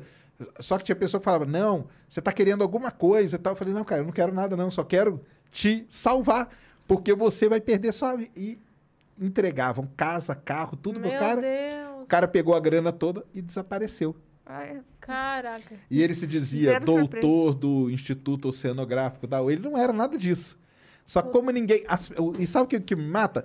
A pessoa não é capaz de entrar num Google da vida Pra e bater o procurar. nome da pessoa, entendeu? Sim. E aí o cara falava que ele era doutor do, do Instituto Oceanográfico da USP, do IO ali, Hum. e ele sabia de tudo isso e era gente dando grana. Então, isso aí é que me pega, entendeu? É isso aí que me Caraca. pega. É o cara que quer, igual os caras aí que vendem, ó, aqui, ó, eu tenho um protocolo aqui Aham. milagroso que vai fazer você, né, em duas semanas perder não sei. Isso aí. E a pessoa vai, né? vai. Porque tem essa fragilidade, de alguma Sim. maneira, né? Você pega tá- algum ponto fraco ali dela. E aí o cara faz isso e espalha, e aí são milhares, talvez milhões de pessoas que, que entram nessa. Entra meio uma histeria coletiva, né? Caraca. Acho que entra numa histeria coletiva. Vira na, a, a É, crença. Eu É. acho que né, né, nesse negócio aí de, de, de regime e tal, deve ter uma meio que histeria coletiva desse negócio, Ah, né? sim. Senão Tem. não ia fazer tanto sucesso. Sim. Não ia fazer tanto sucesso. E tem muito boca a boca do tipo, ah, foi bom pra mim, não sei o quê. E o anedótico, né? É, ali, o né? anedótico, O é. anedótico mata, né? Porque ah, foi, ah, se foi bom pra ele, vai ser bom pra mim É. também, né? Mas sem tem saber, né? muito, tem muito disso. do que muito, acontece. Não, a gente sofre muito com isso. E eu tento, acho que eu consegui salvar umas duas ou três, mas a maior parte das pessoas. Ai, que tristeza. Aí desconfia de casa, você, em vez aí de desconfiar do mim. cara. Exatamente. Aí vem desconfiar de mim. Meu, eu não tinha ideia dessa brisa. Eu também Tem, não, gente. Tem, Eu, tem umas coisas de maluco, entendeu? Gostei de saber que não é só nossa área que tem umas... Não. Então, porque tem os caras. Nós estamos brincando aqui no negócio da Terra. Ah, Terra plana de tal área e tal. Porque é esse negócio do Sim. cara, da, da crença, né? Ah, o cara acredita. Cara, até o cara dentro de casa acreditar, ele pode acreditar em qualquer coisa, né? Sim. Não vai- fazer muita diferença. Mas a partir do momento que aquilo começa a afetar a vida, né? De É. muita gente. E É, esse é o grande problema. é- Essa é a grande discussão que a gente traz para essas É. pseudociências, né? É isso. É quando começa a afetar, e principalmente quando o cara quer que. Porque esse cara, esse cara aí do, do Nibiru, que eu falei agora por último, o cara ficou milionário do dia pra noite. Assim, não foi do dia pra Ah. noite, não, porque ele, ele ficou. Ele fez um trabalho muito bem feito, na verdade. Engenharia social, É, né? exatamente. Ele ficou meses ali, aí ele mostrava uma foto do negócio nada a ver, entendeu? Nossa. E falava, ó, tá chegando. Aí depois mostrava a foto, falava, tá vendo aquele objeto? Tá vendo aquele maior? Então ele tá chegando. Aí a pessoa. E, e eu ficava vendo os comentários, e os caras, caramba, tá vindo mesmo. O cara tá falando, entendeu? Eu falava, cara, gente, que que é isso, Ah, cara? nossa. Então é. é falta essa comunicação, né? Falta essa Caraca. comunicação de ensinar o pessoal. Então, aí às vezes, será, as pessoas também não querem, né? Porque aí ah, tem isso aí que você falou, né? O cientista é chato pra caramba, né? É, e é, você, tá, você vai mexer com uma crença, né? Como que você mexe com uma crença? Tipo, Mary redeemed a $50,000 cash prize playing Chumba Casino this year. I was only playing for fun, so winning this was a dream come true. Chumba Casino is America's number one social casino experience. It's serious fun. With over 80 casino style games to choose from, you too could win life changing amounts of cash. Be like Mary. Log on to chumbacasino.com and give them a whirl. That's chumbacasino.com. No purchase necessary, void or prohibited by law. 18 plus. Terms and conditions apply. See website for details. The voice in the preceding commercial was not the actual voice of a winner. Eu não tenho como provar pra pessoa, por exemplo, que Jesus Cristo tava ali e aqueles ensinamentos da Bíblia são exatamente aqueles. Tipo, não tem como provar isso cientificamente. Então eu tô trabalhando com uma crença. Só que se ela tá pegada no- num- numa crença que tá prejudicando a saúde dela, e essa crença veio de uma fonte confiável, que é a maioria dos casos, a chance de eu converter ela pra uma. converter aí no sentido É. quase religioso, de tipo acreditar que ela tá sendo enganada, é muito difícil, porque eu tenho que mudar a realidade dela, tenho que mexer com muitas coisas da vida dela. Então, nem sempre todas estão dispostas. Tem algumas que a gente consegue, que com paciência, ali Ah, é. explicando, a gente consegue.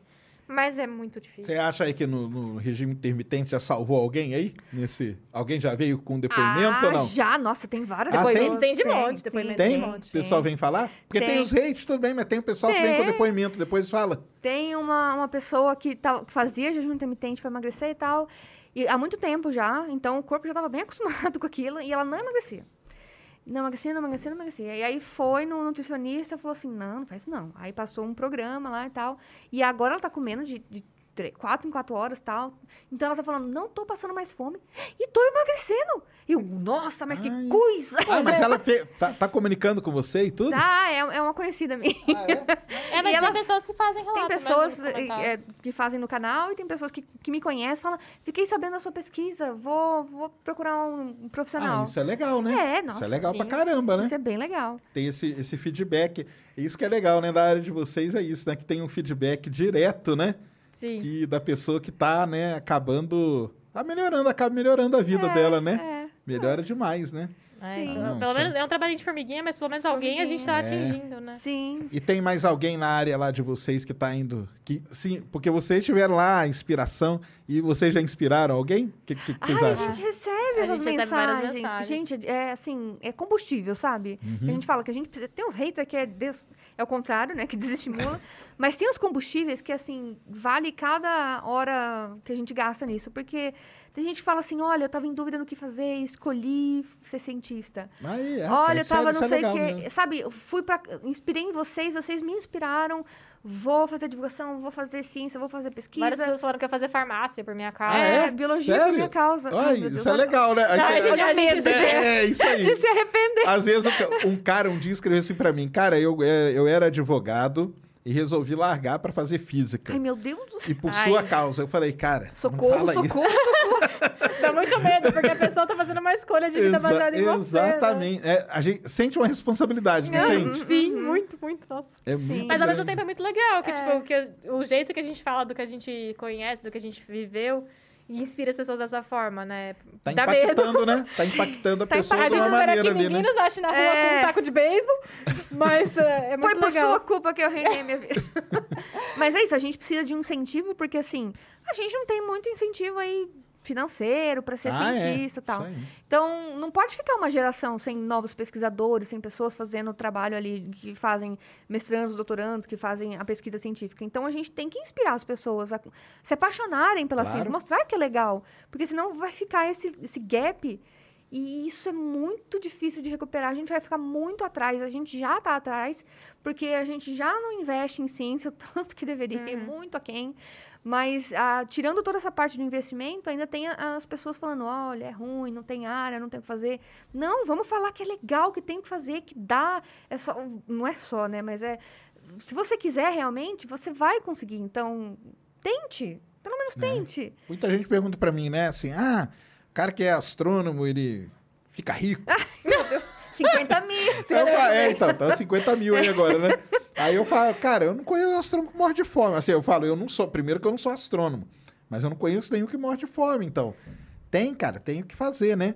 Mas acho que na área de vocês deve ter bastante também, né? Dessas, dessas perguntas, né? E- Tem. E É, é e- e é uma área também que tem muita gente, né? Tem, né? Não, Porque com são certeza. muitas profissões e muitos cursos. E tem muita, muitas vari- variantes ali, É, né? isso. Cara, a pessoa pode Então, tem, seguir. é, tem pessoas que vão ter muito sucesso, tem pessoas que não, É. não vão nem seguir na área, então tem de tudo. E desse curso aí que vocês deram lá de, de divulgação, né? Foi meio que divulgação, né? Isso, Comunicação é. científica. Saiu alguém assim? Vocês. Tem alguém que. Meu, que tem um, tem um menino tá lá. seguindo, que vai seguir? Tem um menino lá que ele, ele fazia já a pós-graduação dele em é, educação. Ah, de, que educação legal. de química. E ele criou um jogo, e o jogo é muito da hora. Ah, é? É um jogo de divulgação científica, de ensino, Olha sabe? que legal. É muito legal. Então, A gente que mantém um grupo com, com os Com alunos. os alunos, aham. E de vez em quando a gente troca ideias lá, e tem muitos deles que tentaram, é, assim, pelo menos se envolver mais. O, o Daniel já era do, do Via Saber, e ele começou a se engajar mais com as coisas depois que fez o curso. O pessoal ficou meio que uma comunidade ali, que a gente Que vai se comunicando, sabe? Então tem... E vai ter de novo aí quando voltar? Como que vai ser? A gente... pe- Pediram pra gente dar esse É. ano, só Uhum. que aí o, Ia ser o- formato que a gente criou de curso não, Não, não funciona funcionava online, online. né? Aham. E aí a gente não tinha tempo de criar um novo formato Pro é, online. Uhum. pra ser online, 100% online. Então esse ano não rolou, a gente vai, vai pensar se Vai ano que vem der pensar, certo. Dá tanto trabalho. É, dá muito trabalho. Mas vocês, assim, pelo que vocês têm visto aí, desde que vocês começaram, vocês acham que tem uma, um movimento que, que, que vem vindo aí para Hum, de... Cada vez mais. Isso na nossa área da É. divulgação e tal, de o pessoal tá querendo, tá... Quando a gente começou, a gente tava, tipo, capinando mato ali, porque É. tinha os canais grandes, né? Tipo, tinha o Space Today, tinha Não, o Pirula, tinha, tinha o Pedro Loz, tinha o, o Davi, assim, tinha os grandes, né? O- E depois a gente começou a ver que começou a surgir muita gente. Uhum. E- e os pequenos, aí começou o pessoal a ir pro Instagram. Quando a gente começou no Instagram, não tinha ninguém fazendo co- muita coisa no Instagram. Então, tem, tem crescido muito e tem crescido formatos muito diferentes e diversificados. Isso é bem legal. Uhum. Por exemplo, eu não sou a pessoa Vocês que... estão no que- TikTok, não? Então, Ah, esse que- era exatamente o que eu ia dizer. Eu sou a pessoa da geração... Eu sou millennial, Oh, meu gente. Deus. Millennial não sabe usar TikTok. Aham. Então, assim, eu faço umas coisas no, no Reels do Instagram, né? Eu comecei a fazer lá, no, ou shorts no, no YouTube. O TikTok eu ainda não... Não, Não dominei a pegou plataforma ainda. Entendi. E você. Não. Eu confesso, eu, eu me sinto meio idosa, confusa com a tecnologia quando eu abro o TikTok. Cringe. Eu me sinto. Cringe, né? É verdade. Um pouco É, cringe. não, é o TikTok. Mas é, é que também a gente te- tem que fazer aquilo que a gente fica confortável, né? Ah, não, Porque claro. também não dá pra. Não, e, e vai surgir alguém lá no TikTok que vai, vai, fazer isso. aí, Isso aí que exato. vai ser legal, né? Mano, Exato. tem uma moça que ela é bióloga e ela bota as coisas no microscópio e, e, e dá explicação. Olha, gente, tem uma célula, tem um cloroplasto, tem não sei o quê. E É ela vai começo, né? explicando essas coisas assim. Eu falo, nossa, que incrível, incrível. E tá lá no nicho. E não tinha ninguém fazendo isso, pelo menos em português. Então ela fez e, e o povo, um milhão de comentários falando: agora bota um fio de cabelo, agora bota uma poeira, bota, sei lá, Ah, porque esperma. despertou a, a A curiosidade. curiosidade. É, é E- isso e- que é divulgação isso, científica. Exatamente. É isso. Inspirar as pessoas a, a procurarem É mais, a né? querer Porque mais. tem e muita ver coisa que é legal. curiosa. E ver que é da hora pra É, eu acho que esse é o ponto. É, é- é entender que divulgação científica é despertar curiosidade e despertar interesse pela ciência.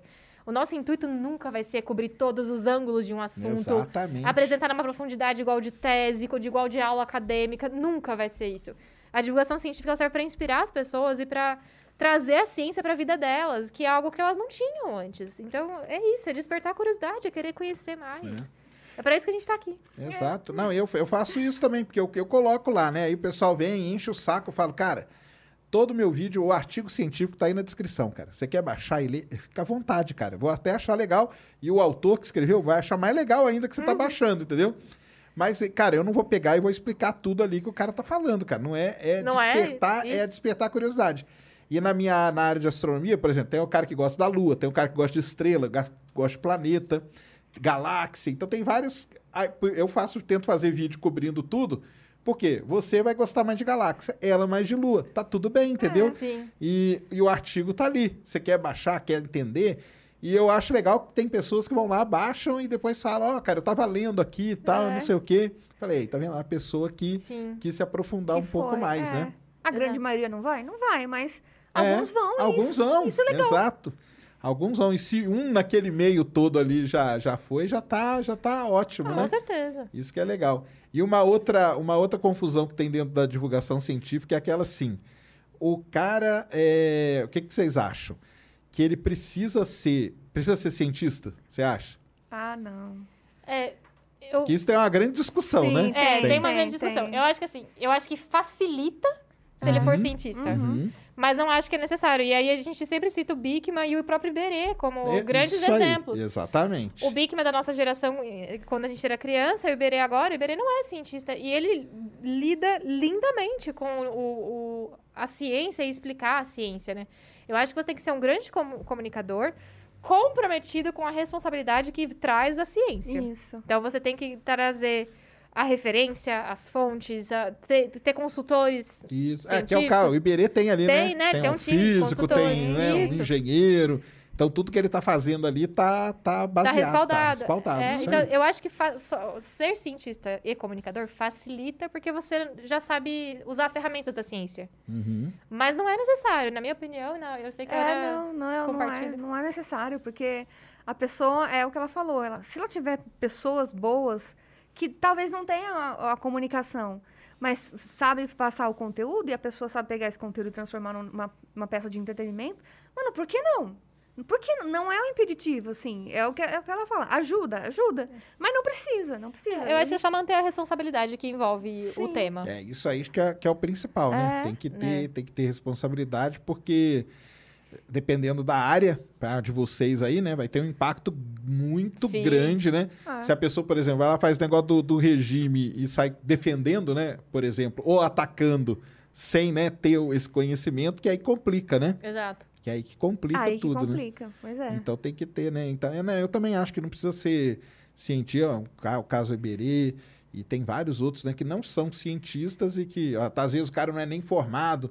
E eu fico triste de ver que eles, às vezes, recebem uns hate nada a ver, né? Sim. Mas é, cara, mas você não é nem formado em tal coisa pra Ah, sair falando tal. acontece. Vai, Mas não Mas- precisa, mas, cara. É, mas tem a pessoa por trás. Acho que Tem. ter a pessoa por trás é mais importante. Eu, eu acho que um outro exemplo também é o programa da Mia Mello, que ela estreou na, na NetGill esse, Ah, esse não ano. isso, não. chama Posso Explicar. Hum. A, Mi- a Mia Mello é atriz, Uhum. né? Ela não é cientista, ela é só uma comunicadora. E ela tá Mas apresenta... tem uma equipe. É, ela tem um cientista na equipe, ela tem uma, roteiristas, cientistas, e ela apresenta ali um, um talk show científico. E é super legal, porque tem experiências que tem aquele visual, que atrai crianças, que atrai Claro. pessoas curiosas.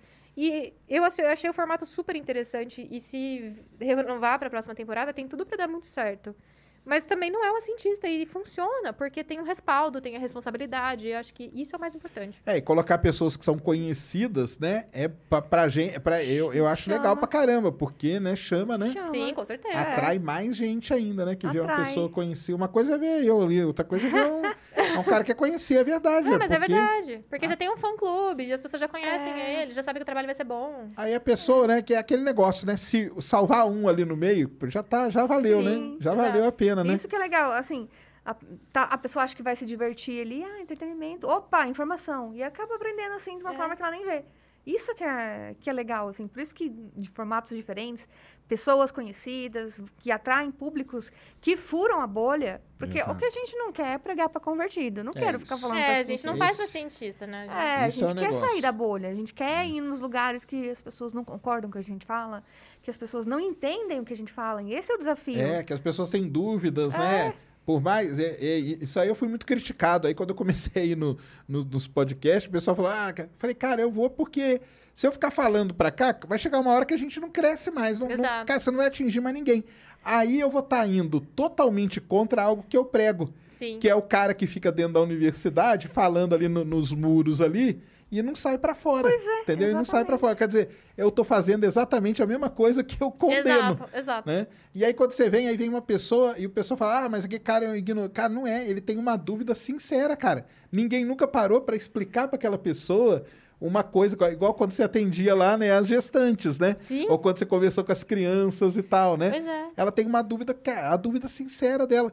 E, e, ó, isso a gente já, já tem, né, uma certa, uma certa maturidade e tal, que a gente consegue separar o que é uma dúvida sincera do que é o cara que é o hate, O que é o cara que quer Isso. só te, né?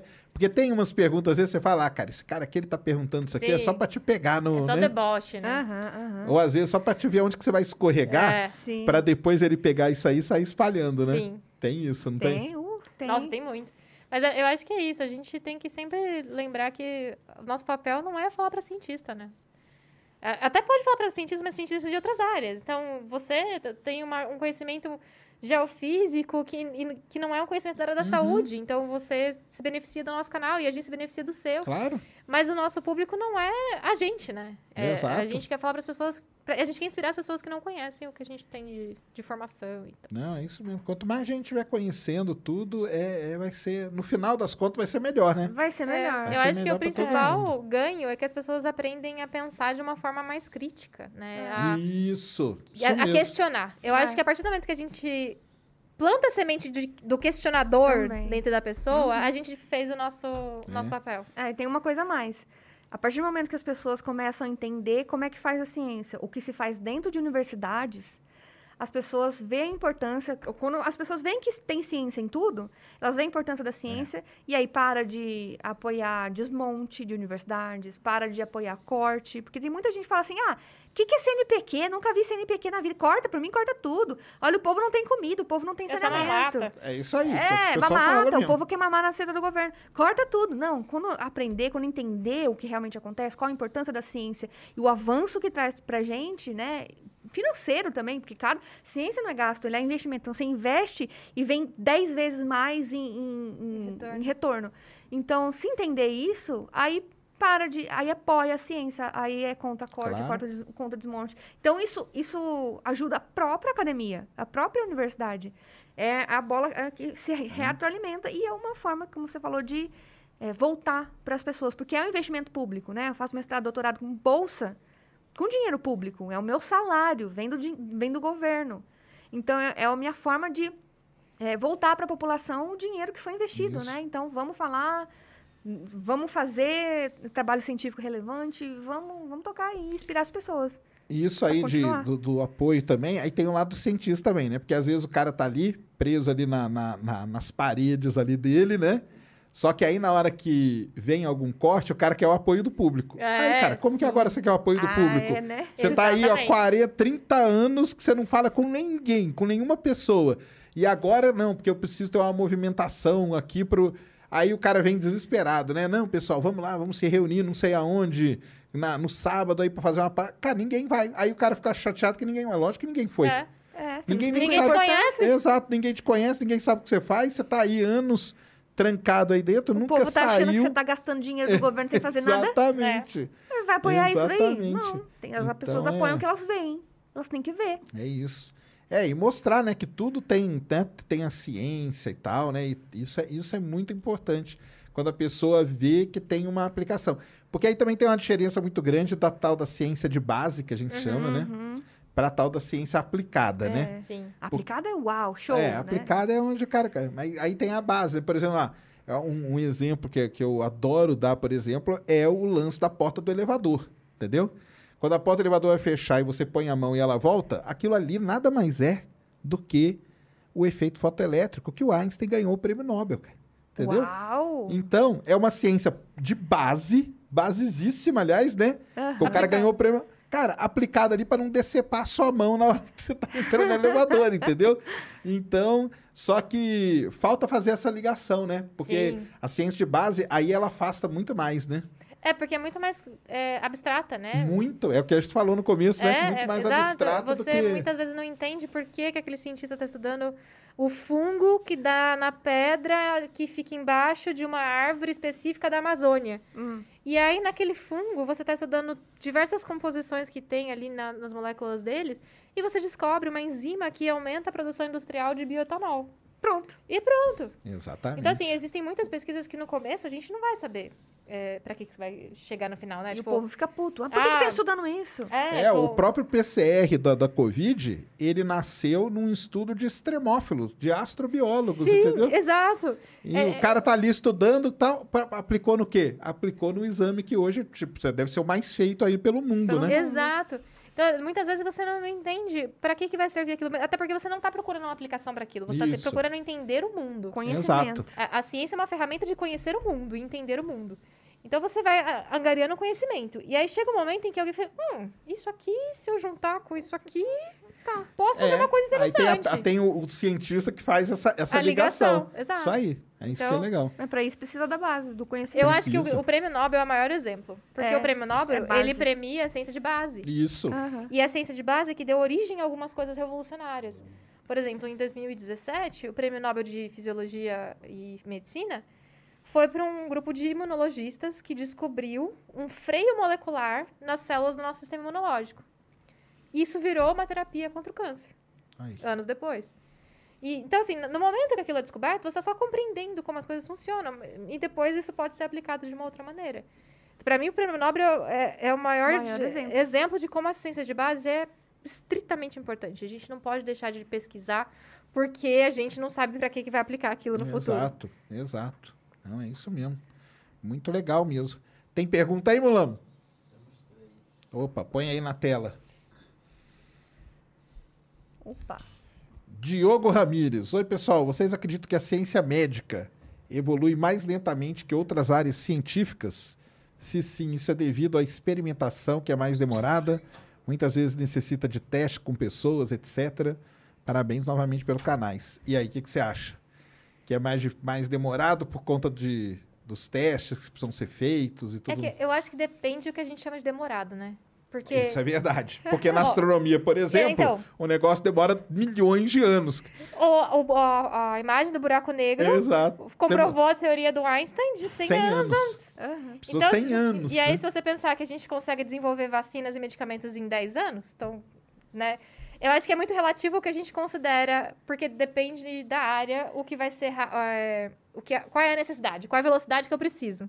Exato. Talvez a necessidade É. seja, né? o o... maior exemplo foi É, aqui, né? A, a Covid vacina, agora, né? né? Que os caras em um ano e meio, né? Basicamente. É, não é- Menos até, né? Sim. A necessidade foi, aí teve injeção de verba, aí teve a facilidade de testar Tá, a aí doença, porque tava tudo, né? todo Já mundo, Aí vem tudo, né? tecnologia. tava É. todo mundo pegando, então é, pra testar é muito mais fácil. Então, juntou tudo. Por isso É. que fala, ai, mas é um ano, meu Deus, não vou confiar, não vou ser cobaia. Ah, não, e, e não, e esse negócio Ah, que, a- que ela falou aqui, a tecnologia, né? A gente pegou A um gente tem a tecnologia. que a tecnologia Tava hoje... Pois é, gente. A, a- a muito, vacina né? de RNA, que todo mundo ficou criticando, ela não foi criada agora, ela está sendo estudada há mais de 10 anos. Então, ela já estava... Agora talvez chegou a hora de, de colocar ela à Isso. prova. Ima- imagina o cara que tava ali, né? Há 10 anos ali no laboratório, né? É. Já Aí tava de repente já falou, tinha uma cara, sendo testada." chegou o seu dia. É, É, hoje, é hoje. entendeu? Imagina o cara deve ter, né? Falar, caramba, e agora, né? Sim. Não é um cara, tá, pessoal? Só é uma equipe. uma equipe. Mas imagina, né? Então, então, Diego, é isso aí, É, cara. O negócio é a, é a vida. Pergunta do Office Boy mandou entregar aqui. Eita. Ah, tá, legal. Vou perguntar aqui pra você. Oh, é o do outro, é o do outro, é o do outro podcast aqui. Ah, aqui vocês ficam mandando Critiquei. É, a gente fica trocando pergunta aqui, então assista o Critiquei também, que tá, tá maneiro. Bruno Bitu, acho que é isso, né? Boa noite, Ana, Laura, Sérgio, agradeço por todo o trabalho de divulgação que fazem. Sobre isso, lembro do Richard Feynman, isso aí, ah. sobre como o verdadeiro saber de um assunto é demonstrado quando uma criança é capaz de entender a explicação dada. O que acham sobre isso? Ah, o Feynman é sensacional. né? Sensacional, ele era sensacional. Nossa, Nossa, eu concordo muito com essa explicação. Eu acho que se você é incapaz de explicar para uma criança, pois é. você precisa rever a forma como... Ou como você entendeu o assunto, ou como você consegue explicar as coisas. É, a frase dele é até assim, né? Se você não sabe explicar aquilo que você estudou, quer não- dizer que você não... Não né? aprendeu. sabe, é, não aprendeu. É isso mesmo. E o Feynman era um cara, assim, Tem sensacional. um- uma série de vídeos no YouTube, eu não lembro o nome da série agora, mas é uma série assim, é um cientista que explica o mesmo tema para uma criança, para um adolescente, é. para alguém na graduação, para alguém na pós-graduação e para alguém que já é é, pesquisador como ele. Caramba. E aí ele vai mudando o nível de complexidade, mas ele tá falando da mesma coisa. E aí você consegue entender as nuances de complexidade de cada parte do tema. E a criança entende, porque ele realmente é, tem a empatia. Conseguiu fazer a linguagem, mudou a linguagem, né? Exato, é adaptar a linguagem. Adaptar a Isso aí. linguagem. E o Feynman, uma coisa aqui, Bruno, muito le- legal, mas triste, né? Ele que foi o cara do acidente da Challenger, né? Quando a Challenger, aquele ônibus espacial, explodiu, Sim.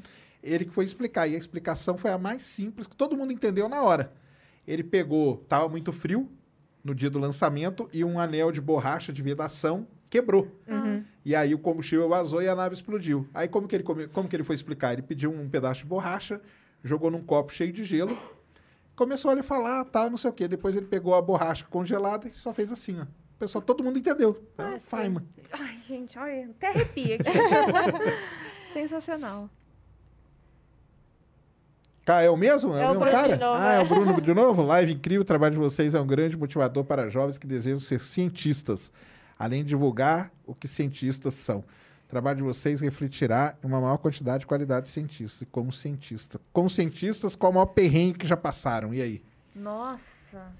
Cara, o meu maior perrengue, foi Perrengue. quando eu mudei para os Estados Unidos para fazer o doutorado. Eu morei nos Estados Unidos duas vezes para fazer pesquisa. A primeira na graduação Ah, e a é? segunda no doutorado. E onde?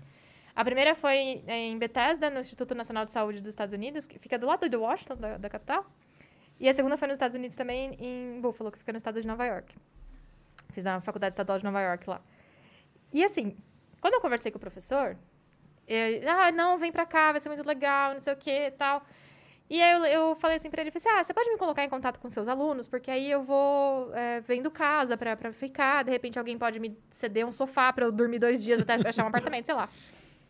E ele, tipo, não respondeu Ai. essa parte. Eu, ah, tá bom, né? Ele de- deve ter esquecido. Aí eu consegui achar uma, uma casa lá, pes- pesquisando na internet mesmo. Beleza. Quando eu cheguei no laboratório, não tinha alunos. Eu cheguei no laboratório em que eu era a única aluna. Que ele Caramba! tinha. tipo. Ah, é? E aí, ele tinha eu, uma menina que tava terminando uns negócios de iniciação científica, um menino que ia ficar só o verão e que eu tive que treinar ele ainda numas coisas. Caramba! E uma, depois uma menina que chegou pra. que não sabia o que queria fazer da vida, E resolveu você ficar com um seu trabalho lá, pra e eu- fazer. e eu tive que treinar várias pessoas que, tipo, e ninguém pra me ajudar. Eu tive que fazer tudo do nada, do zero. E aí, aprender a mexer em equipamento que eu não conhecia, numa universidade que eu não conhecia. Tudo novo, né? O país novo. novo, tudo, né? E Isso é aí, foi, perrengue. foi um perrengue. Isso é perrengue. Mas deu certo. No final, deu, no final deu Ah, tudo sempre, certo. sempre dá certo. E o seu? O meu, o que eu consigo pensar aqui, foi quando, assim, eu passei na- no mestrado.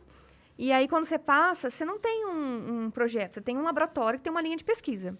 Então, você vai lá, conversa com o orientador, conversa com as pessoas e fala assim, ó, tem uns estudos que caminham para esse lado, você pode ir para cá, você pode ir para cá, e você tem que escrever o seu projeto. E aí, eu tinha umas coisas legais saindo, eu escrevi um projeto.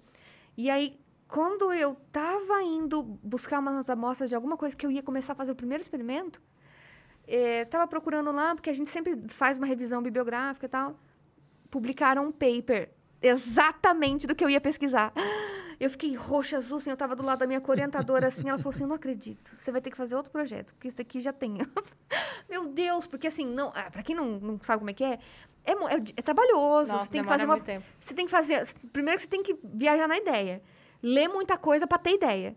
Tem que ter a ideia. Tem que ter ideia. É. E aí depois você tem que estruturar essa ideia. Tem que escrever um, um objetivo, introdução, não sei o quê. Você tem que fazer uma revisão bibliográfica grande. E aí tem que... As pessoas do laboratório têm que gostar, o seu orientador tem que gostar. Então tá, E eu. o, quem vai dar a grana tem que gostar tem que também, gostar né? também. E aí o negócio é, isso é mestrado. Mestrado tem dois anos. Então pensa, eu tinha, eu estava tendo que correr para escrever um segundo projeto.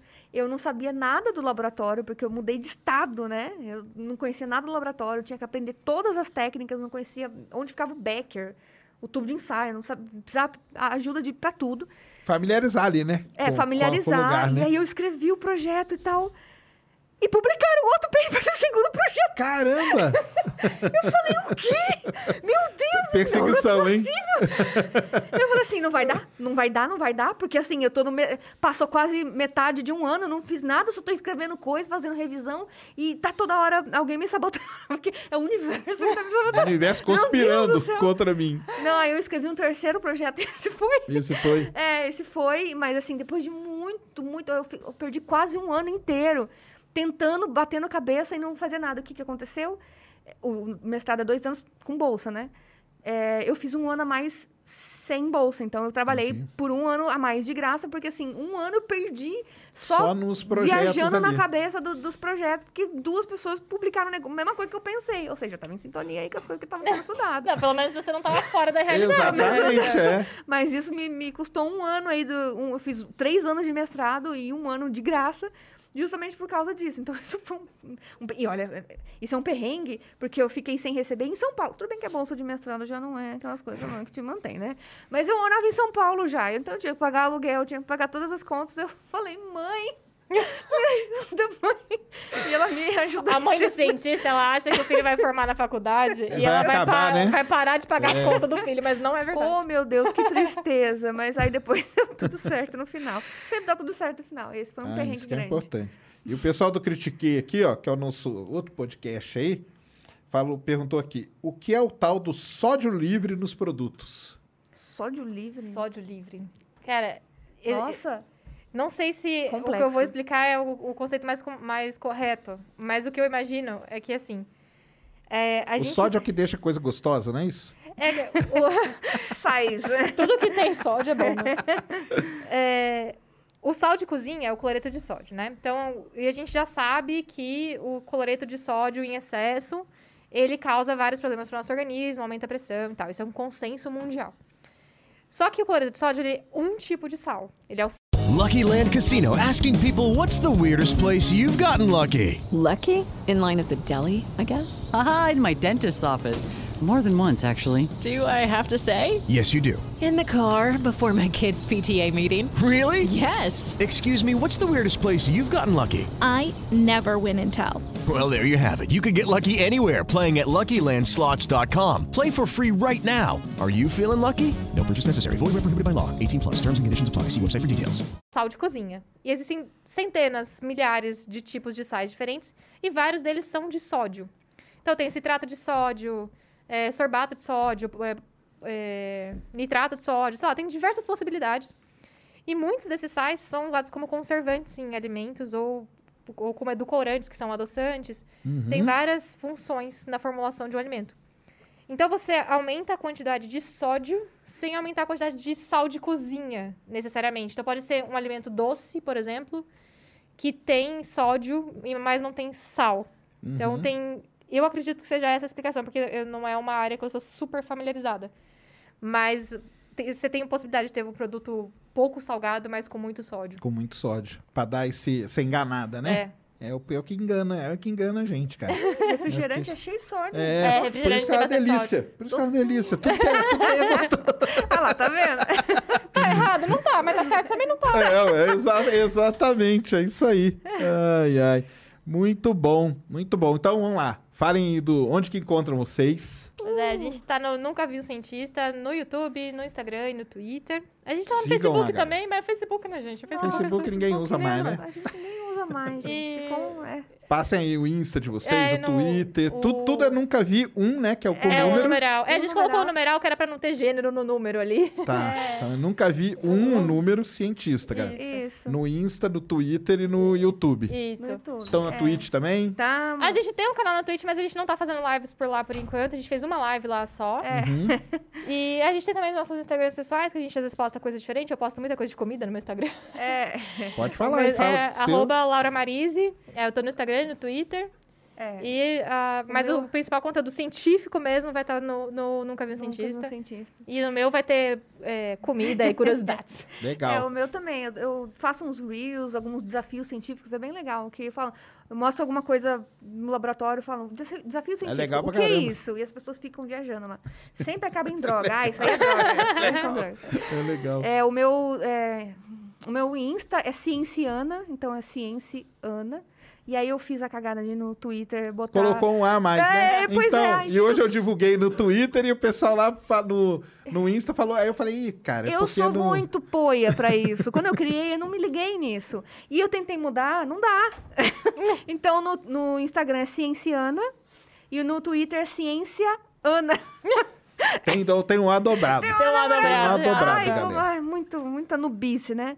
Mas é, são essas as redes e também o, o livro. Não, então, vamos falar do livro. E o livro? O livro tá aí, ó, Super-Heróis da Ciência, em que é todas uma... as livrarias. São quantos cientistas? São 52. 52. E não tem só isso, a gente tem. é, a gente explica no começo o que é ciência, então é tudo ilustradinho, afinal, o que é ciência? Então tem toda uma, uma história aqui, tem- explica o que que é o método científico, né? Como que, Que faz é para chegar lá. Tudo ilustradinho, bonitinho. Não sei se dá pra ver. tá? Isso, levanta aí que. Aqui, essa é a câmera? Pode ser essa aqui também, então. ó. Tudo ilustradinho, bonitinho. E aí começam os perfis dos cientistas. Ah, mas não é só isso que. Não é só. Tem mais coisa. A gente fala várias vezes aqui. Pera que não acabou que tem mais coisa aqui. Não, não briga com a gente. A gente faz várias piadinhas assim.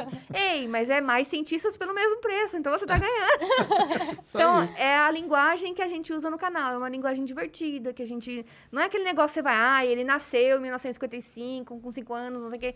Não é uma bibliografia, é uma história. A gente quer contar histórias dos cientistas. Então, tem a parte acadêmica, tem a vida deles, mas também tem curiosidades, tem coisas que eles fizeram, tem frases que eles falaram, tem eh, atitudes que eles fizeram, que defenderam a ciência. Então, tem muita coisa legal. No final, tem eh, uma parte para cientistas... eh, que estão bombando agora, então podem estar no- na parte 2 de, um- livro assim. Tem também a parte dos divulgadores, então tem aqui os Science Vlogs.